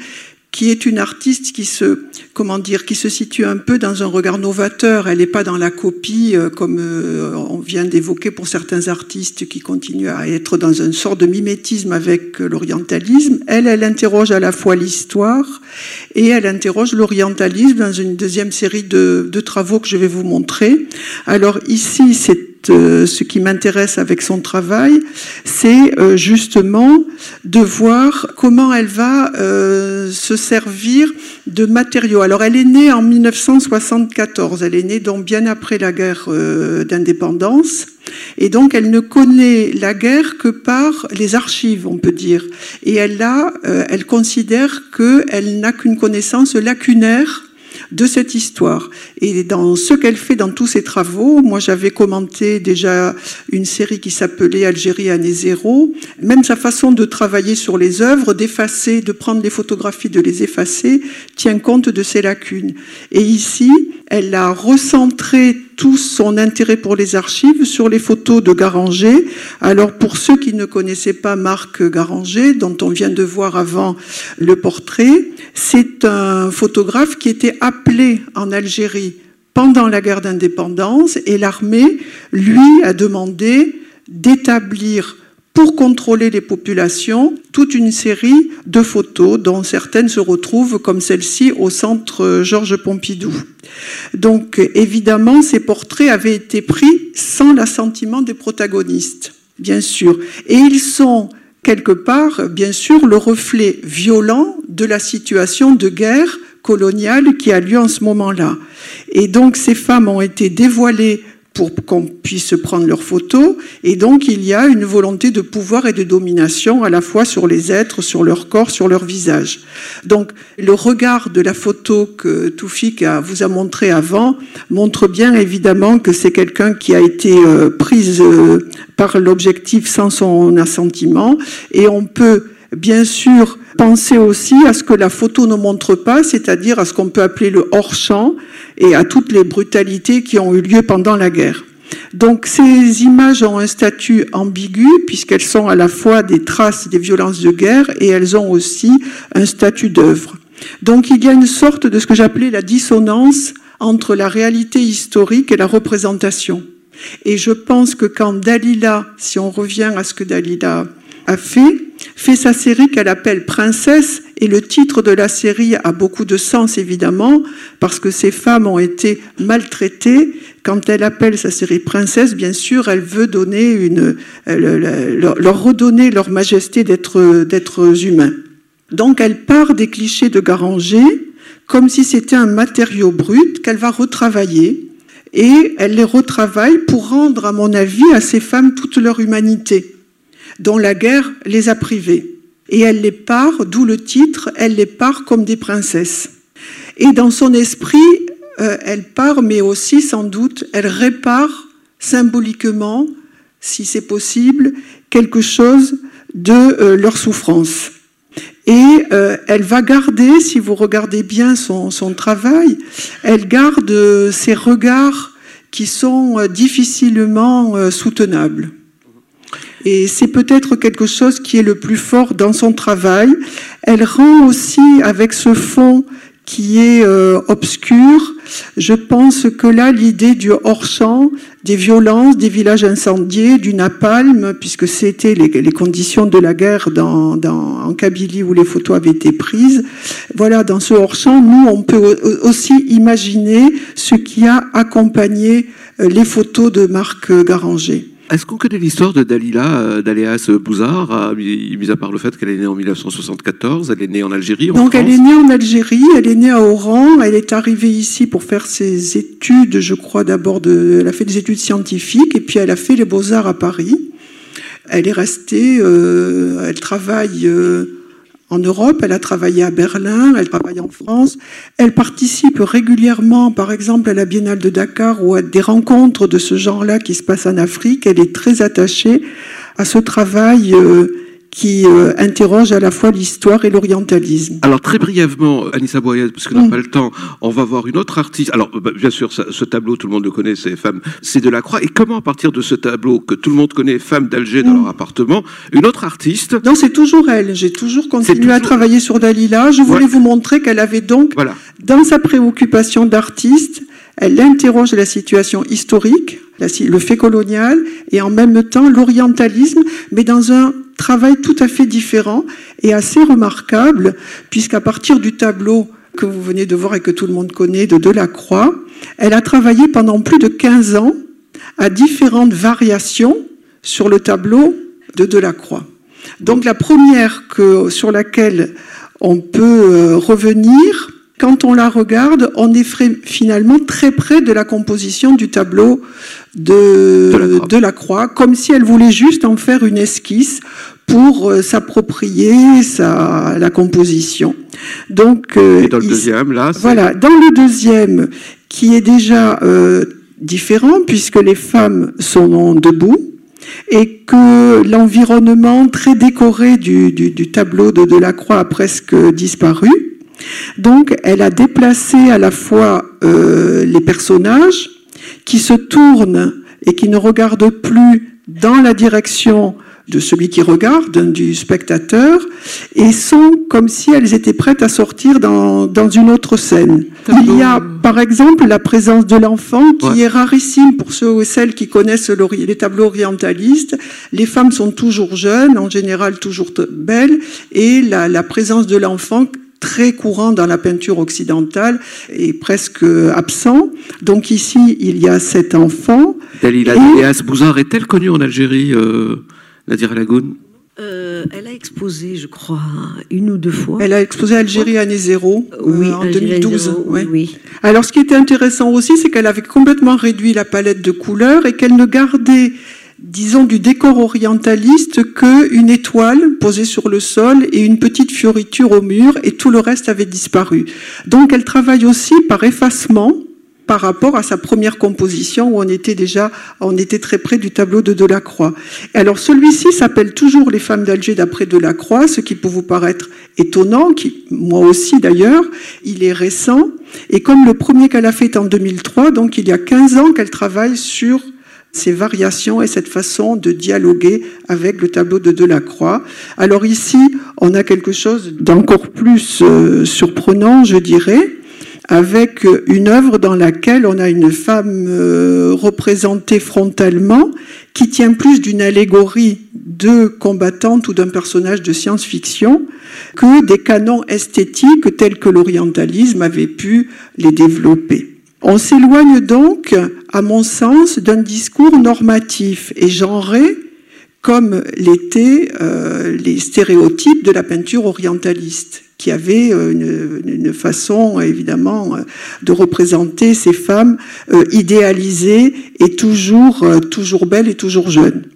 Donc ici, il y a la présence symbolique des armes que l'on peut noter, le corps puissant, musculeux, la verticalité affichée, comme si c'était une conquête sur des normes qui avaient prévalu. Euh, l'espace aussi est un espace extérieur et tout est fait pour montrer que c'est un espace extérieur avec à la fois les, reliefs euh, euh, montagneux, le relief de la ville au fond et c'est aussi une affirmation de la femme comme sujet actif dans l'espace public, dans l'espace extérieur. Donc je pense qu'elle a essayé de, de, de, de, faire une sorte de déplacement du curseur à travers ses œuvres, comme si un curseur se déplaçait depuis le tableau, qui lui sert de référence. Alors ce qui est intéressant, c'est que pour construire cette image des femmes algériennes aujourd'hui, elle revient quand même au tableau de Delacroix, puisqu'il s'appelle toujours Les femmes d'Alger d'après Delacroix, et elle en a besoin pour instaurer une sorte de dialogue, confrontation avec l'œuvre euh, qui lui sert un peu de miroir et dont elle s'éloigne progressivement comme s'il déplaçait le curseur pour représenter, euh, les femmes. Et à mon avis, je voulais juste ajouter, ajouter ça, sortir peut-être d'une certaine façon du pouvoir de suggestion qui est toujours celui du tableau Les femmes d'Alger. Est-ce que euh, Florence, peut-être le mot de la fin, euh, le rapport à cette période, à ces peintres, comment euh, l'évolution se fait des deux côtés de la Méditerranée?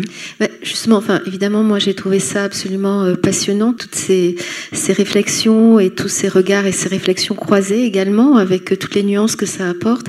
Et justement, je voulais poser une petite question peut-être à, Nadira pour savoir si le type de vitrine est évidemment plus élargi et élargi avec ses doubles regards et multiples regards qu'amène l'autre peinture, qui est Rennes par exemple, on pourrait imaginer qu'en Algérie, ce type d'exposition puisse euh, exister. Est-ce que ça intéresserait simplement? Est-ce qu'une exposition qui serait contextualisée et qui montrerait tout ce qu'on ne voit pas forcément directement dans la peinture, mais qui, recontextualisée, pourrait intéresser? Je pose cette question parce qu'elle est de la même nature, en fait, en France aussi. Je parle de l'Algérie, qui a peut-être d'autres chats à fouetter actuellement, mais la question se pose aussi en France. Que fait-on de cette peinture? Comment l'aborde-t-on aujourd'hui? Et qu'est-ce qu'elle peut apporter d'autres que la peinture stricto sensu. Euh, mais bien sûr qu'elles intéresseraient, parce que c'est toute une part hein, d'histoire qui est méconnue. J'avais parlé tout à l'heure des cartes postales, c'est vrai, il y a un engouement, c'est vrai, se vendent très bien, parce qu'il y a une, méconnaissance de ces moments-là, de ces périodes-là, et il y a aussi la disparition de ce patrimoine. Parce que quand vous voyez, euh, il y a des monuments sur les photos là qui sont en train de disparaître, ou qui ont disparu, ou qui sont transformés. Donc l'engouement, il vient aussi de ce, besoin de connaître l'histoire de ces monuments, de ces lieux, etc. Ça n'a pas été euh, vraiment pris en charge par les historiens, par exemple. On s'est beaucoup occupé de l'histoire contemporaine de l'Algérie. Mais cet aspect-là, je dis les historiens, ça pourrait être aussi les architectes aussi. Il y a une les architectes constituent c'est à la mode. Hein. le dernier roman de Rachid Boujedra rend hommage quand même à un peintre orientaliste. Oui, oui, oui, oui, oui, oui, euh, Aujourd'hui, quand on voit les, photos de Garanger, euh, la mm. douleur de la guerre, elle, euh, elle est peut-être présente, mais on reconnaît la, la, beauté des photos. On honore le photographe qui restait très, très intimement ami à, l'Algérie après, qui était, qui, qui était ami. Ça, ça dit aussi des choses. Alors, quelqu'un qui aurait pu devenir un peintre s'il avait été admis à l'école des beaux-arts d'Alger, il n'a pas été, mais il aurait bien aimé. Mais heureusement, il a eu une carrière dans la musique euh, extraordinaire. C'est Shir Sidi Bémol, qui n'est pas très loin. Il est où, Shir Sidi Bémol? Ouais, cher ami. On va, on va passer à la, dernière séquence, c'est-à-dire de la musique. Euh, Merci d'avoir accepté euh, cette invitation, c'est-à-dire mêler votre sensibilité de musicien pour accompagner quelques représentations avec le discours scientifique de nos deux historiennes qu'on retrouve dans un court instant. Merci beaucoup.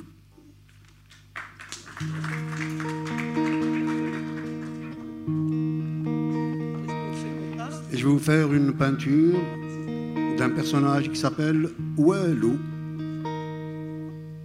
On l'appelait comme ça parce que le pauvre, il n'avait rien. Eh, eh, eh,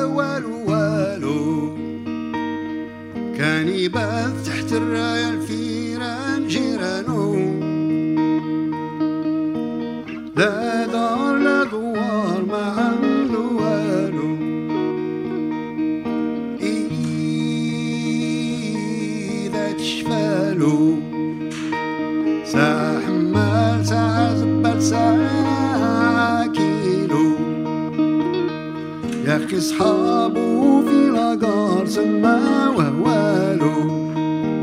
يا والو وهالو سماه وهوالو. يا أخي في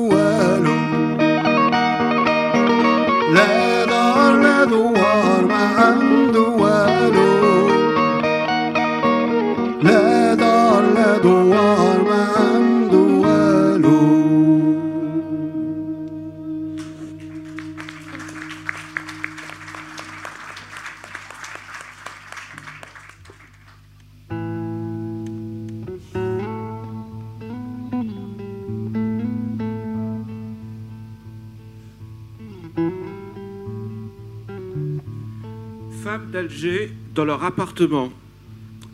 1834, bien sûr, Eugène Delacroix, tableau choisi par Nadira Lagoun. Ça marche, ah, ça y est, ça marche. Alors évidemment, c'est une, des œuvres les plus, parmi les plus célèbres euh, de l'histoire de l'art, je dirais. Peut-être la plus copiée aussi, celle qui a inspiré le plus de,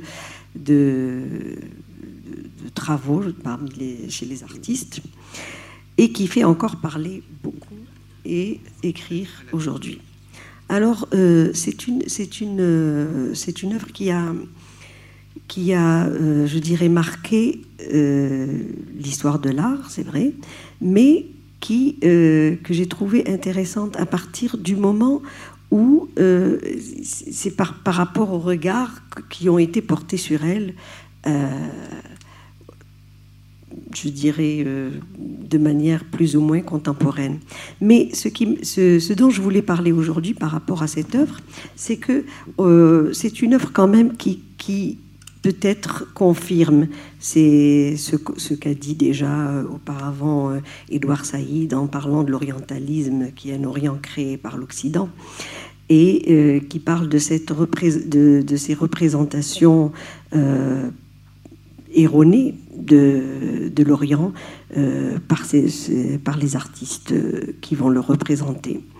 Alors, ce qu'il y a, c'est que euh, Delacroix va, euh, va, va, séjourner en Algérie, et, il, mais il va vraiment réaliser son tableau à, à son retour en France.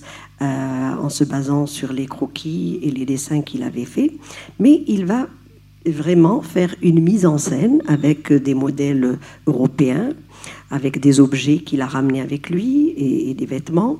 qu'il il va faire ça sur place et c'est là qu'il va peindre ce tableau. Donc, mais euh, ce, que nous voyons en fait dans l'œuvre, c'est qu'il y a toujours euh, que, que l'œuvre exprime malgré tout le même fantasme récurrent vis-à-vis de la femme orientale qu'on retrouve dans euh, beaucoup de tableaux d'orientalistes. Ce, sont des, des, des, un personnage, la femme est au centre de, la représentation orientaliste, cette femme dont on veut voir le corps et le visage. En fait, ce seront toujours des femmes à dévoiler. C'est euh, ce ce côté, un petit, euh, ce côté de, je dirais, euh, voyeur, ce côté euh, exotique, il, va être déjà soulevé à, l'époque par des gens qui, comme Baudelaire, qui, qui a encensé auparavant de la Croix et qui dira, mais quelque chose qu'il dira, ce, petit poème d'intérieur exhale je ne sais quel haut parfum de mauvais lieux qui nous guide assez vite vers les limbes, les de la tristesse.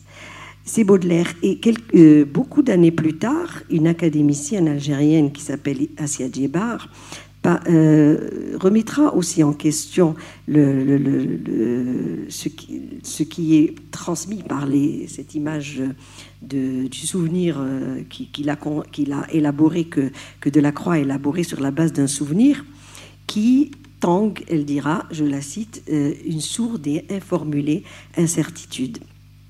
Alors, euh, si, on regarde, euh, quand on regarde le tableau euh, de la, Croix, qui est enchanté quand il arrive en Algérie par ce qu'il voit, et comme, d'autres orientalistes, il va parler de, il, va exprimer son enchantement de retrouver un temps, un temps passé. Il dira, c'est comme au temps d'Homère, les femmes dans le gynécée et euh, qui sont là à filer la laine ou à broder de beaux tissus. C'est là la femme, comme je, comme, euh, comme je, je l'aime.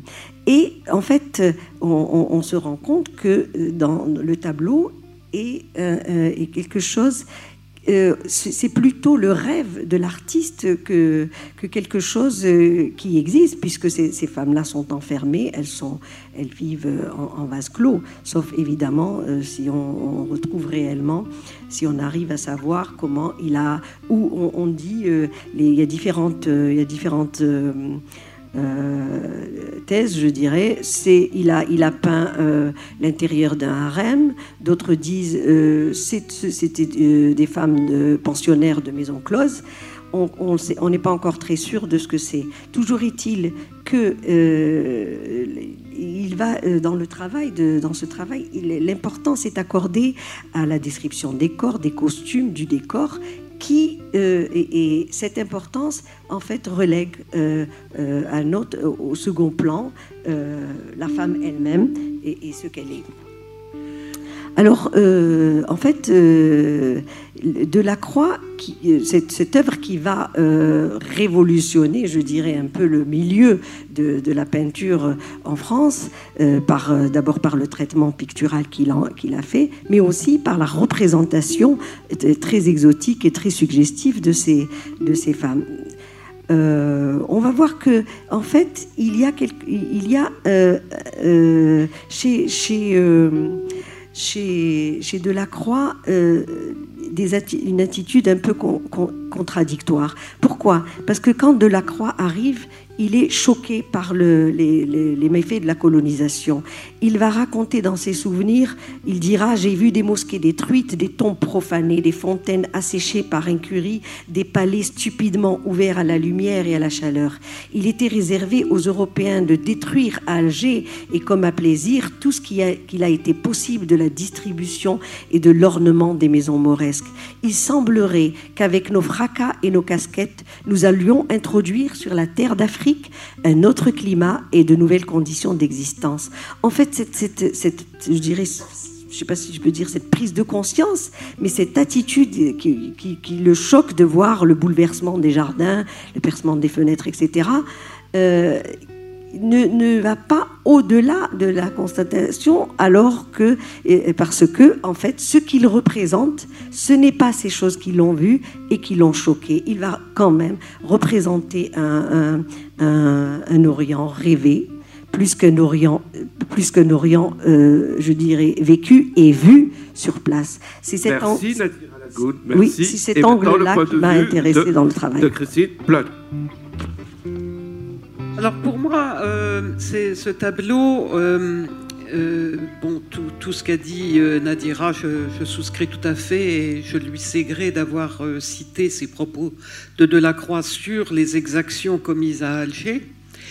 mais ce tableau, c'est, comme le disait un critique à l'époque, de la peinture et rien de plus. Il n'y a pas de sujet, contrairement à la liberté guidant le peuple, tableau auquel ce critique, Gustave Planche, le compare. Et euh, cette, euh, la qualité de la peinture, la nouveauté de la peinture ici, de la croix, la doit essentiellement à sa contemplation des objets euh, qu'il a, qu'il a fait pendant son voyage au Maroc et en Algérie. Des objets, du décor, qui l'entraînent à modifier profondément sa palette a inventé cette technique du flochetage, à placer, à, exalter les couleurs complémentaires. Et ici, on sent déjà euh, s'affirmer de manière magistrale l'admiration pour les arts de l'Orient qui va se développer dans les années suivantes en bénéficiant d'études historiographiques, ce qui n'est pas encore tout à fait le cas à cette époque.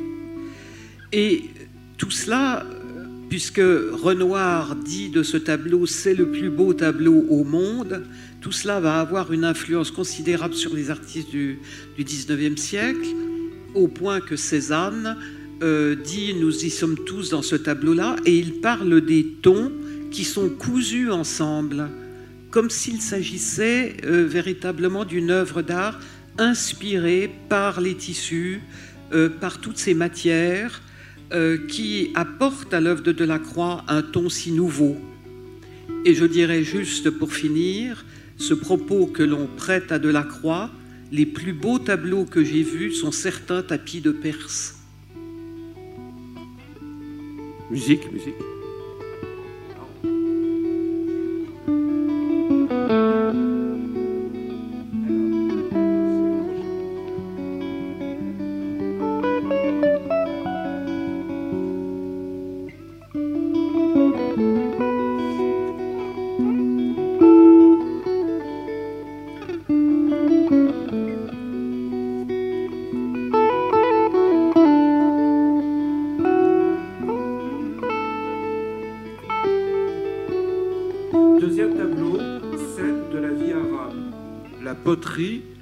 Alcantara, 1891.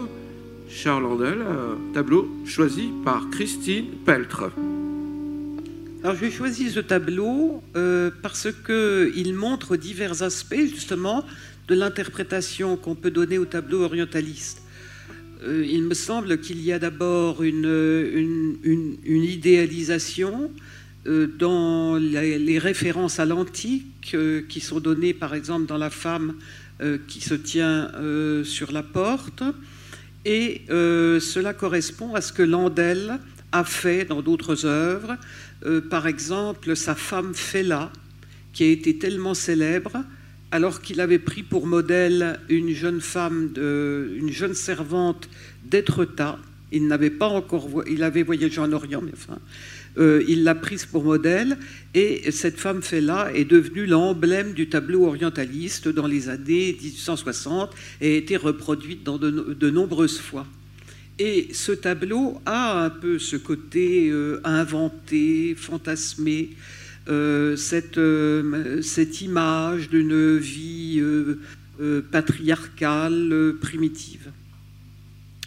Euh, un autre aspect, et qui donne aussi à rêver à cet Occident en mal de, sensations et de rêves, euh, c'est le titre El Cantara.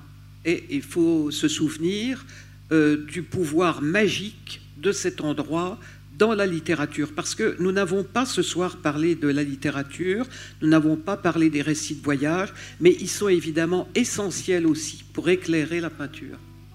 El Cantara, c'est la porte d'or qui est évoquée par Fromentin.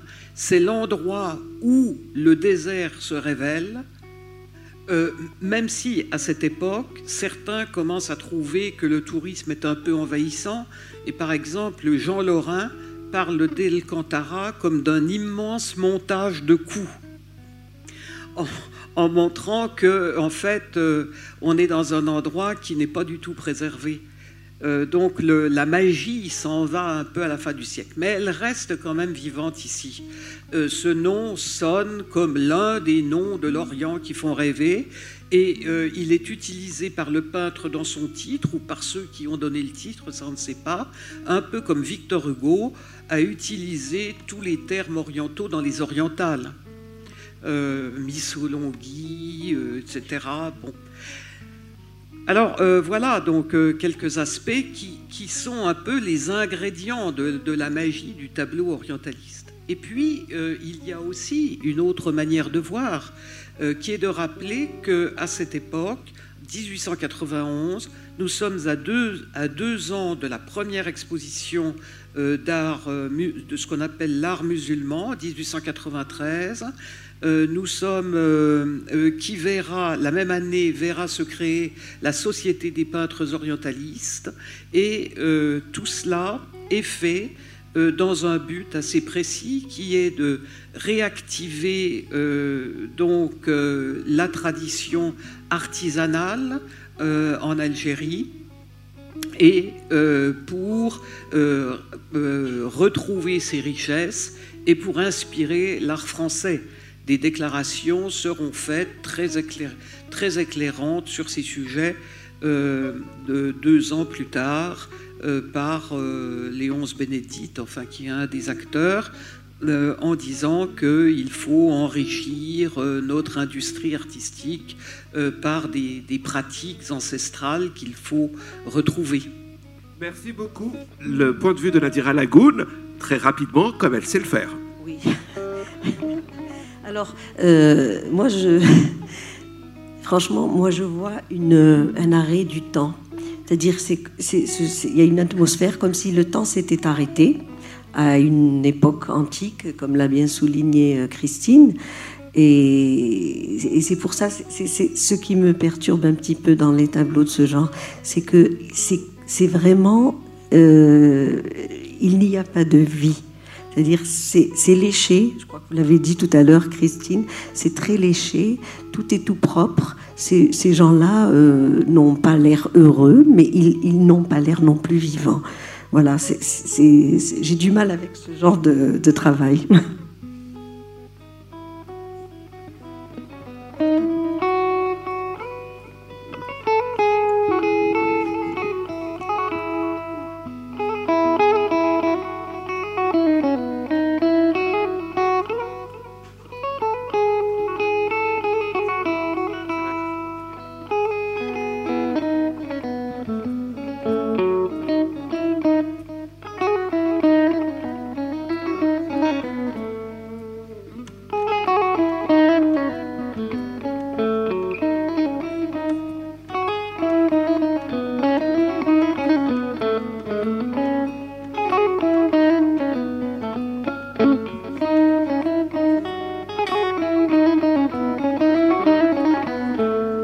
famine en Algérie, 1869, Gustave Guillaumet. Un tableau choisi par Nadira Lagoun. Euh, oui, j'ai trouvé, euh, c'est un travail très, intéressant, parce que d'abord Gustave Guillaumet est, une personnalité euh, peu à part, c'est un artiste qui n'a pas, qui n'a pas fait partie des, qui n'est pas venu avec euh, l'armée, qui, est venu de tout seul en, Algérie et qui est revenu. Mais c'est aussi euh, un, des un des rares artistes à avoir représenté des événements dramatiques qui ont touché la population algérienne euh, pendant les premières décennies de la colonisation. Et c'est vraiment un témoin, je dirais même un témoin euh, vraiment particulier, euh, peut-être unique, de la conquête de l'Algérie. Là, dans ce tableau qui s'appelle La famine en, Algérie, il a, euh, il a dénoncé une situation dramatique. c'est la famine qui a décimé, le pays entre 1866 et 1868 et un tiers de la population algérienne a, a, péri, touché par les épidémies et la famille, qui, qui, sont pas. Euh, c'est vrai que c'était la sécheresse, mais c'est pas imputé seulement à la sécheresse, mais aussi il y a eu une très grande paupérisation de ces populations, notamment aussi par le du fait de, de la confiscation des terres. Alors c'est un très grand tableau parce qu'il fait 3, 3 mètres sur 20, de, de, de 3 à 20 sur 2, de, 2,34 cm. Et euh, euh, euh, Guillaume est un grand admirateur des scènes du massacre de Sio de, de, la Croix. Et on retrouve un petit peu dans, son travail cette façon de, cette mise en scène de la tragédie. Euh, il veut en fait, il, veut vraiment susciter, il veut indigner le public et susciter vraiment la compassion et sensibiliser à, cette tragédie. Euh, c'est quand même, euh, c'est un peintre qui a, qui, a, vraiment, il y a vraiment une, dimension humaniste dans, dans, son travail, d'une manière générale. Et ce travail, ce travail-là, à cette époque-là, va complètement euh, à l'encontre de ce qu'on montrait alors en, Algérie, euh, notamment du point de vue des images de la conquête qui, euh, qui étaient représentées plutôt du côté du vainqueur. Alors, c'est une période où, bien sûr, l'Orient passionné, les intellectuels, les écrivains comme les, peintres, et très rares sont les peintres qui vont parler au nom de la dignité humaine euh, par rapport à ce qui se passe. On va appeler en Algérie cette, période-là, cette année-là, Amshar. Amshar, ça veut dire l'année du malheur, l'année de la famine. 1867 et dans, le dans le je dirais dans dans, aujourd'hui jusqu'à aujourd'hui je me rappelle ma, grand-mère arrière-grand-mère parlait de avant, après. C'est-à-dire on on s'est mis carrément à dater, à dater euh, les, événements, euh, que ce soit des événements euh, familiaux, etc. Comme ça, avant et après la famine. Parce que, bon, ce peuple, vraiment, il n'y avait pas eu la famine, parce que la famine entre 1968 a été accompagnée du typhus, du choléra, de la surmortalité, des migrations, etc. Donc il a été un des précurseurs de, des, artistes sensibles à, cette détresse. C'est un peintre qui est ni orientaliste, je dirais, ni vraiment peintre euh, peintres de l'armée, c'est-à-dire qui aurait accompagné. Euh, il, va, c'est un peintre aussi qui va privilégier les extérieurs. Il va pas peindre l'intérieur à la manière des orientalistes, avec des, personnages plus ou moins euh, euh, fictifs. Et il va donc, il va décrire la vie du désert parce qu'il va beaucoup dans le désert. Il s'inspire beaucoup de ça, et il va décrire la vie je dirais, la, rudesse de la vie euh, dans le désert algérien. Merci Nadira Lagoun. Voici maintenant le regard que porte Christine Peltre sur la famine en Algérie de Gustave Guillaumet. Bon, alors je, suis tout à fait d'accord avec ce qu'a ce qu'a dit Nadira. Et d'ailleurs, on pourrait, on pourrait s'arrêter là, en fait. Euh, mais euh, bon, on peut voir les choses, on peut voir aussi euh, une, autre, euh, une autre interprétation euh, plus, voilà, plus histoire de l'art, si vous voulez, c'est le danger qui guette les peintres orientalistes à cette époque de ne faire que de la peinture de genre.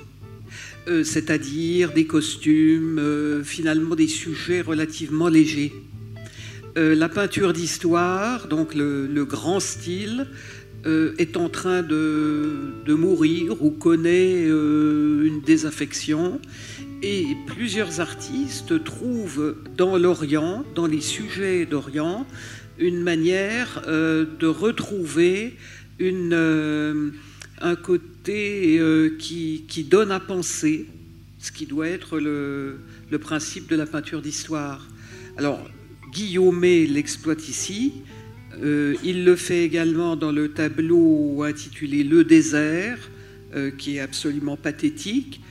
Euh, d'autres interprètent les choses ainsi, comme Fromentin, qui fait un tableau également très pathétique avec le pays de la soif, qui montre des, des voyageurs morts dans le désert et je crois que c'est une inspiration quelque sorte sérieuse, euh, destinée à régénérer euh, cette peinture euh, qui bientôt n'existera plus et que l'on trouve dans des pays qui procurent ce genre de sujet.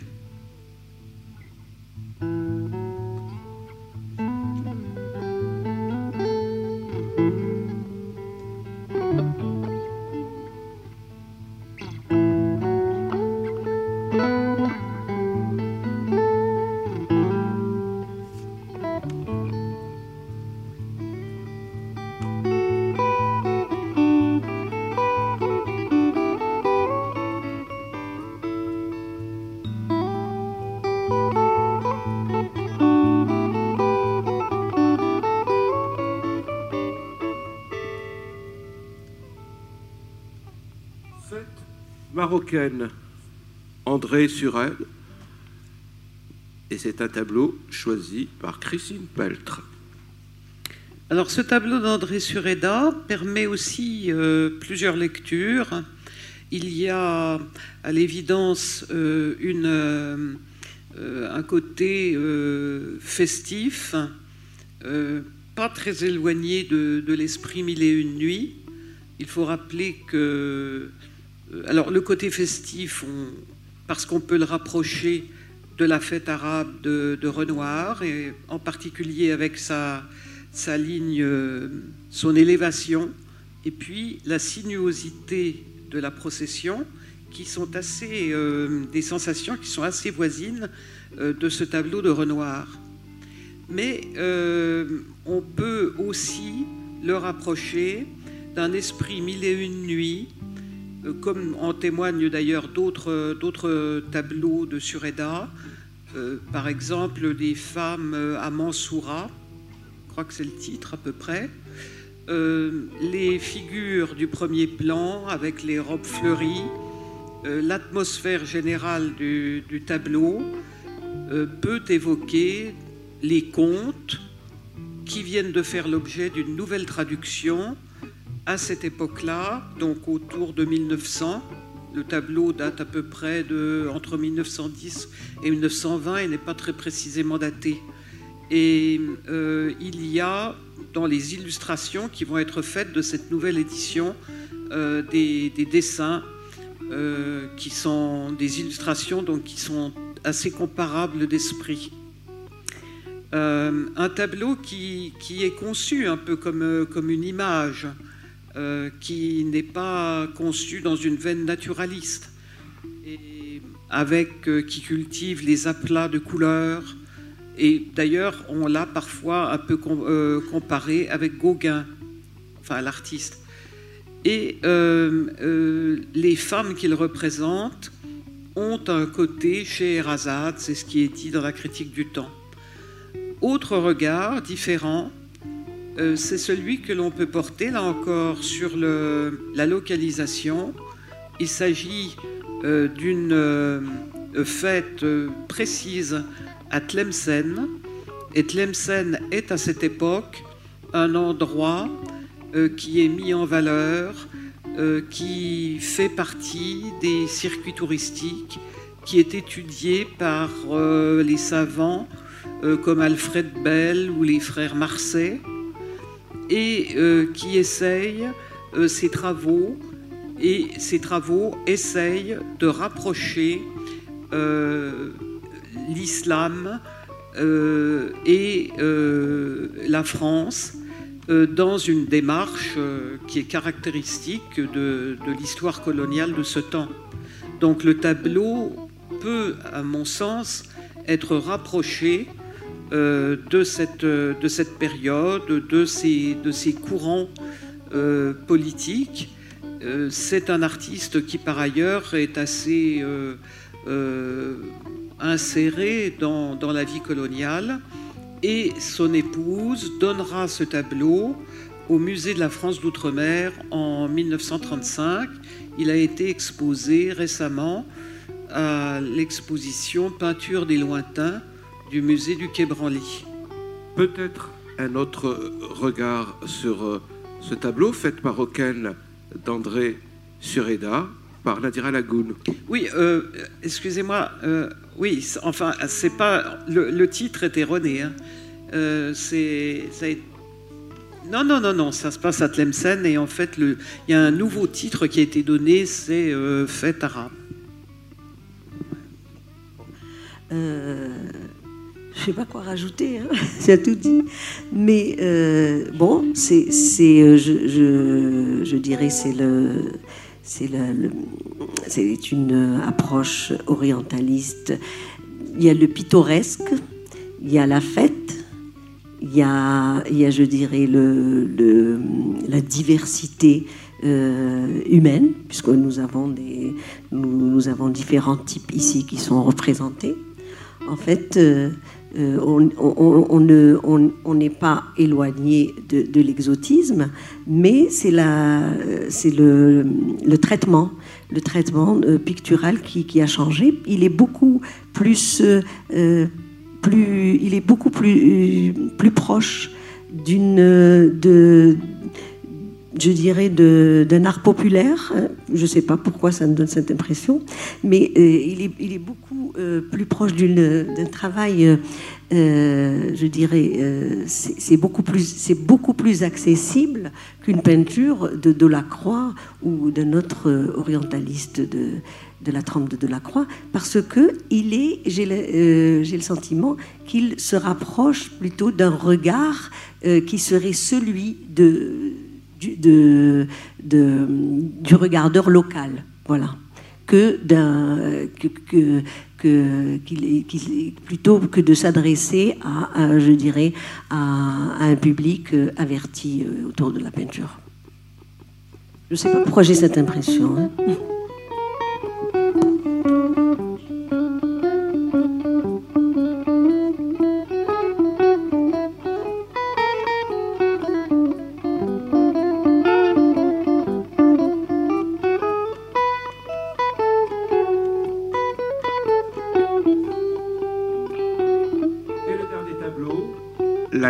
Poste d'Alger, peint vers 1950 par Charles Brouty.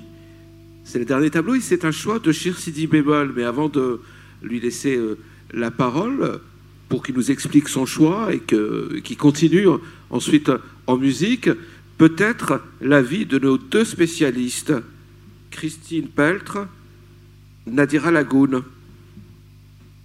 D'abord, euh, honneur aux, dames. Euh, moi, j'ai un petit, euh, euh, j'aime bien Charles Brouty. Enfin, je, le connais beaucoup plus par ses croquis, ses très nombreux croquis et, et, dessins. Et un peu, il a fait un peu de dessin de presse, je crois. Et ce sont les œuvres qui sont au musée des Beaux-Arts d'Alger, donc qu'on peut consulter. Et ce qui m'a intéressé dans, ce, dans, dans, ces croquis et ces dessins, c'est que c'est vraiment l'artiste disons, qui croque les quartiers populaires. Je sais pas, je crois qu'il est de Babéloued, hein, il a vécu là-bas, et tous ces croquis portent sur la vie quotidienne des, gens euh, de ces quartiers-là. Alors c'est tout simplement peut-être des, passants, ce qui se passe dans la rue, des personnages avec des noms, avec des expressions très particulières euh, qui sont un petit peu l'argot de ces quartiers-là. Et c'est très, euh, c'est très, euh, je dirais, c'est euh, comment dire, c'est très, c'est très proche de la vie de tous les jours telle qu'on la voit dans ces quartiers populaires qui étaient donc des quartiers fréquentés par des, des, gens de classe moyenne et, il, il, retransmet très bien l'atmosphère très vivante de ces quartiers-là. Et bon, par rapport à à, cette œuvre. Euh, c'est la Grande Poste. C'est donc euh, Christine en a parlé tout à l'heure. C'est une architecture très particulière. C'est ce style néo-mauresque qui a été euh, donc créé, pensé par le gouverneur Jonard et réalisé par l'architecte Henri Petit. Donc voilà, je laisse Christine en dire un peu plus sur ça. Alors, pour moi, euh, c'est une sorte de nouvel orientalisme qui essaye de se construire et on en voit la trace dans un livre qui est paru en 1930, euh, donc l'année du centenaire de, l'Algérie, et qui s'appelle Les peintres orientalistes et qui est écrit par un journaliste euh, qui s'appelle Victor Barucan. Et Victor Barucan, dans ce livre, essaye de de donner une nouvelle tournure au vieil orientalisme. Et il détaille euh, les nouveaux peintres. C'est effectivement un nouveau sujet. Et il parle de ça aussi. Il parle des, sujets qui représentent le port avec ses grues, euh, des tableaux qui représentent les tramways. Euh, donc un orientalisme qui essaye de se, de se renouveler et il imagine les réactions, ou il retrace les réactions des touristes euh, qui débarquent sur le port. Où sont les chameaux? Où sont les palmiers? Merci beaucoup. Merci Nadira Lagoun. Merci Christine Peltre pour ce regard croisé. Place à la musique maintenant avec Shir Sidi Bémol. Juste avant, ce soir accompagné de Musique. Un, tout petit peu de, Charles Brouty. Moi, je l'ai découvert euh, par ses croquis, effectivement. Un des premiers dessins que j'ai découvert de Charles Brouty s'intitulait le Galoufa, la Galoufa. C'est le, camion qui venait ramasser les chiens errants. Et un autre s'appelait le Salawadjia, je crois c'était un peu les, les, voyous et tout ça qui traînaient dans la rue. Et, donc, c'est ça qui m'a vraiment beaucoup intéressé chez lui, c'est qu'effectivement, il, dessinait des scènes de la vie quotidienne, comme ça, à la Casbah, à Ouergla, un peu partout en Kabylie, etc. Et c'est, c'est vraiment comme du dessin de reportage, comme du dessin de presse. Et c'est ça que je trouvais vraiment extraordinaire. Et ce tableau de la, de la Grande Poste, bon, c'est celui qui a été choisi pour euh, cette soirée. Et la Grande Poste, maintenant, c'est vraiment un monument qui est en train d'être vu dans le monde entier actuellement, parce qu'il y a des manifestations qui se passent entre Place Audin et la Grande Poste, justement. Ça va devenir vraiment l'image emblématique de, de la jeunesse algérienne bientôt.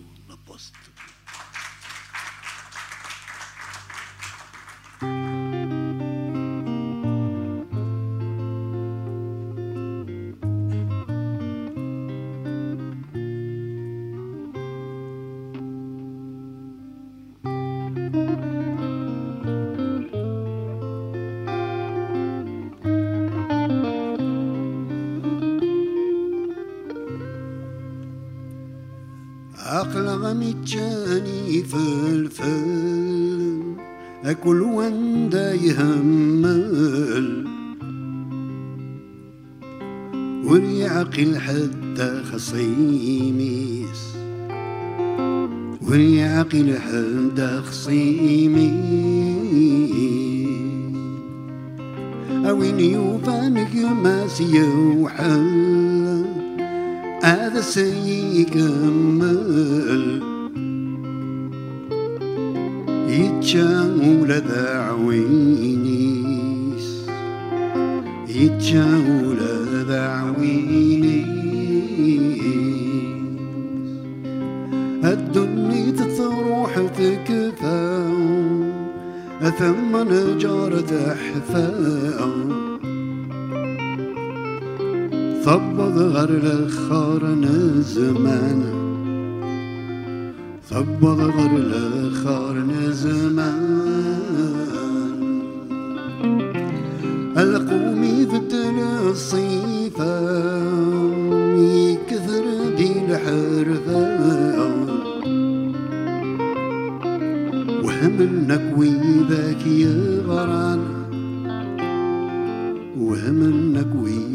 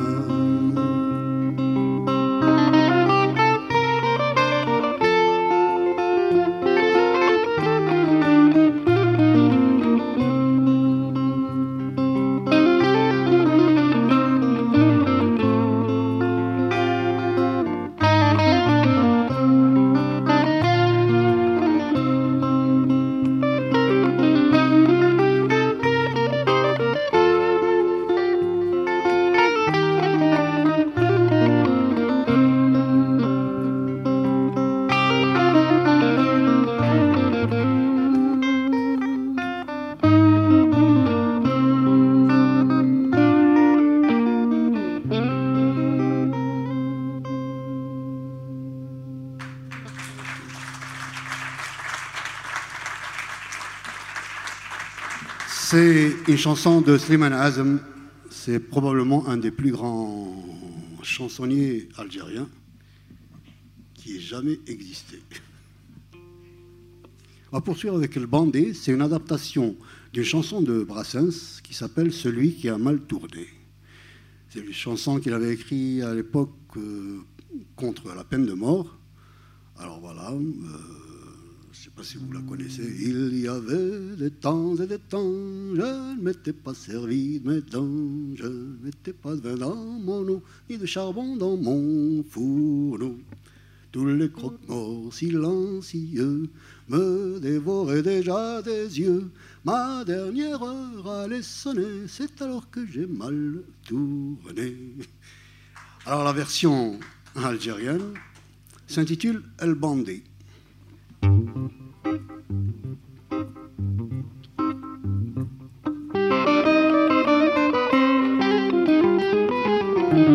أسناني كانوا حبسين.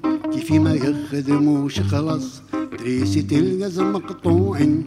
توحشت القهوة بالأفرس. والشر عند الباب يعز ويقابر كيفاش نقيبس. ساعتي قربت تصوني. دورتها باندي سامحوني. ساعتي قربت تصوني دورتها باندي سامحوني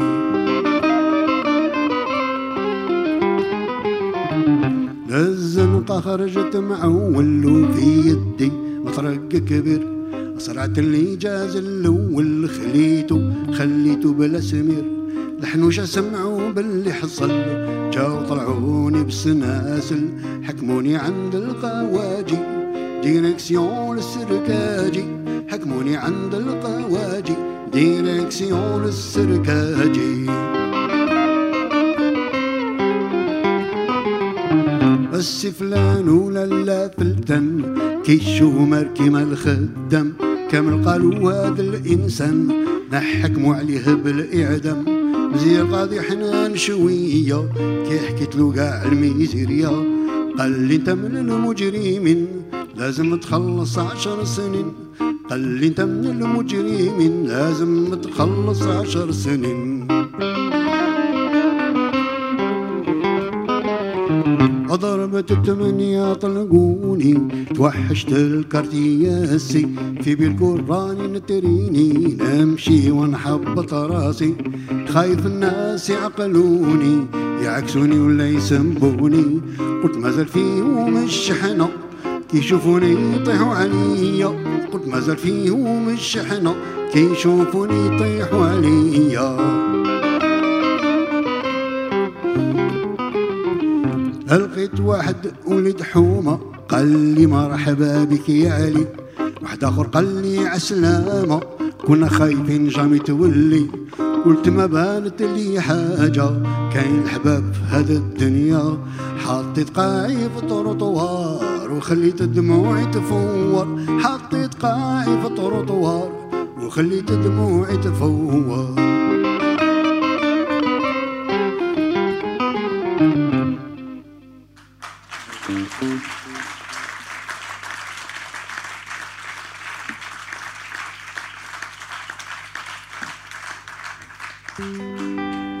Voici maintenant le bal des voleurs.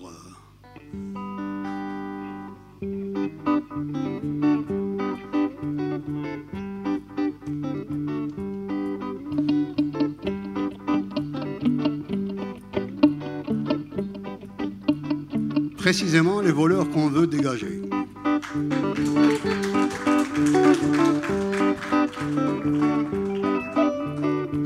يا لطيف لطيف غيرهما يا لطيف يا لطيف لطيف غيرهما يا لطيف وين تروح تشوفهم او وين تمشي تلقاهم تروح تشوفهم أو تمشي تلقاهم. يا سيدنا ميمون يسرقوا كل شي حتى الحميصة والكمون. يا المصطفى اليوم وما تحسن ما تعقبتك شماتة سيدنا ميمون يسرقوا كل شي حتى الحميصة والكمونة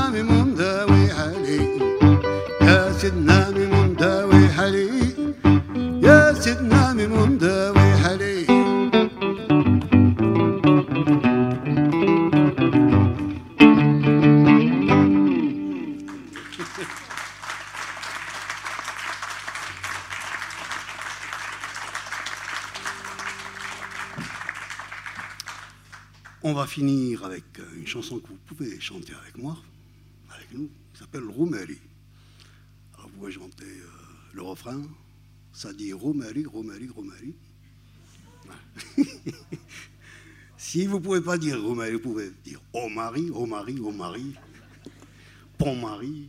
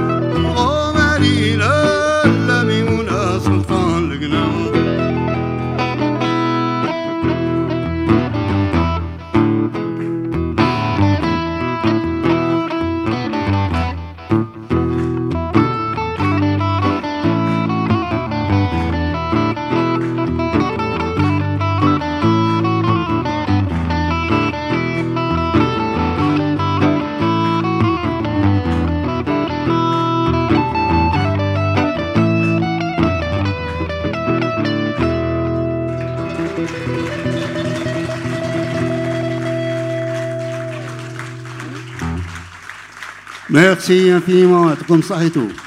Bravo alaikum. Merci.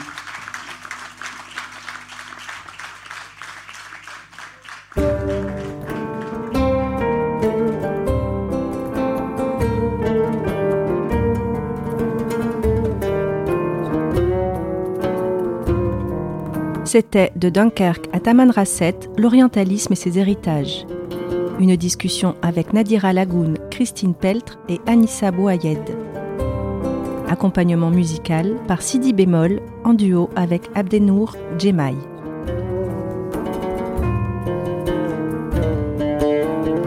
Un podcast de la série Algérie-France, La Voix des Objets, proposé par le MUSEM. Pour en savoir davantage, rendez-vous sur musem.org. À bientôt.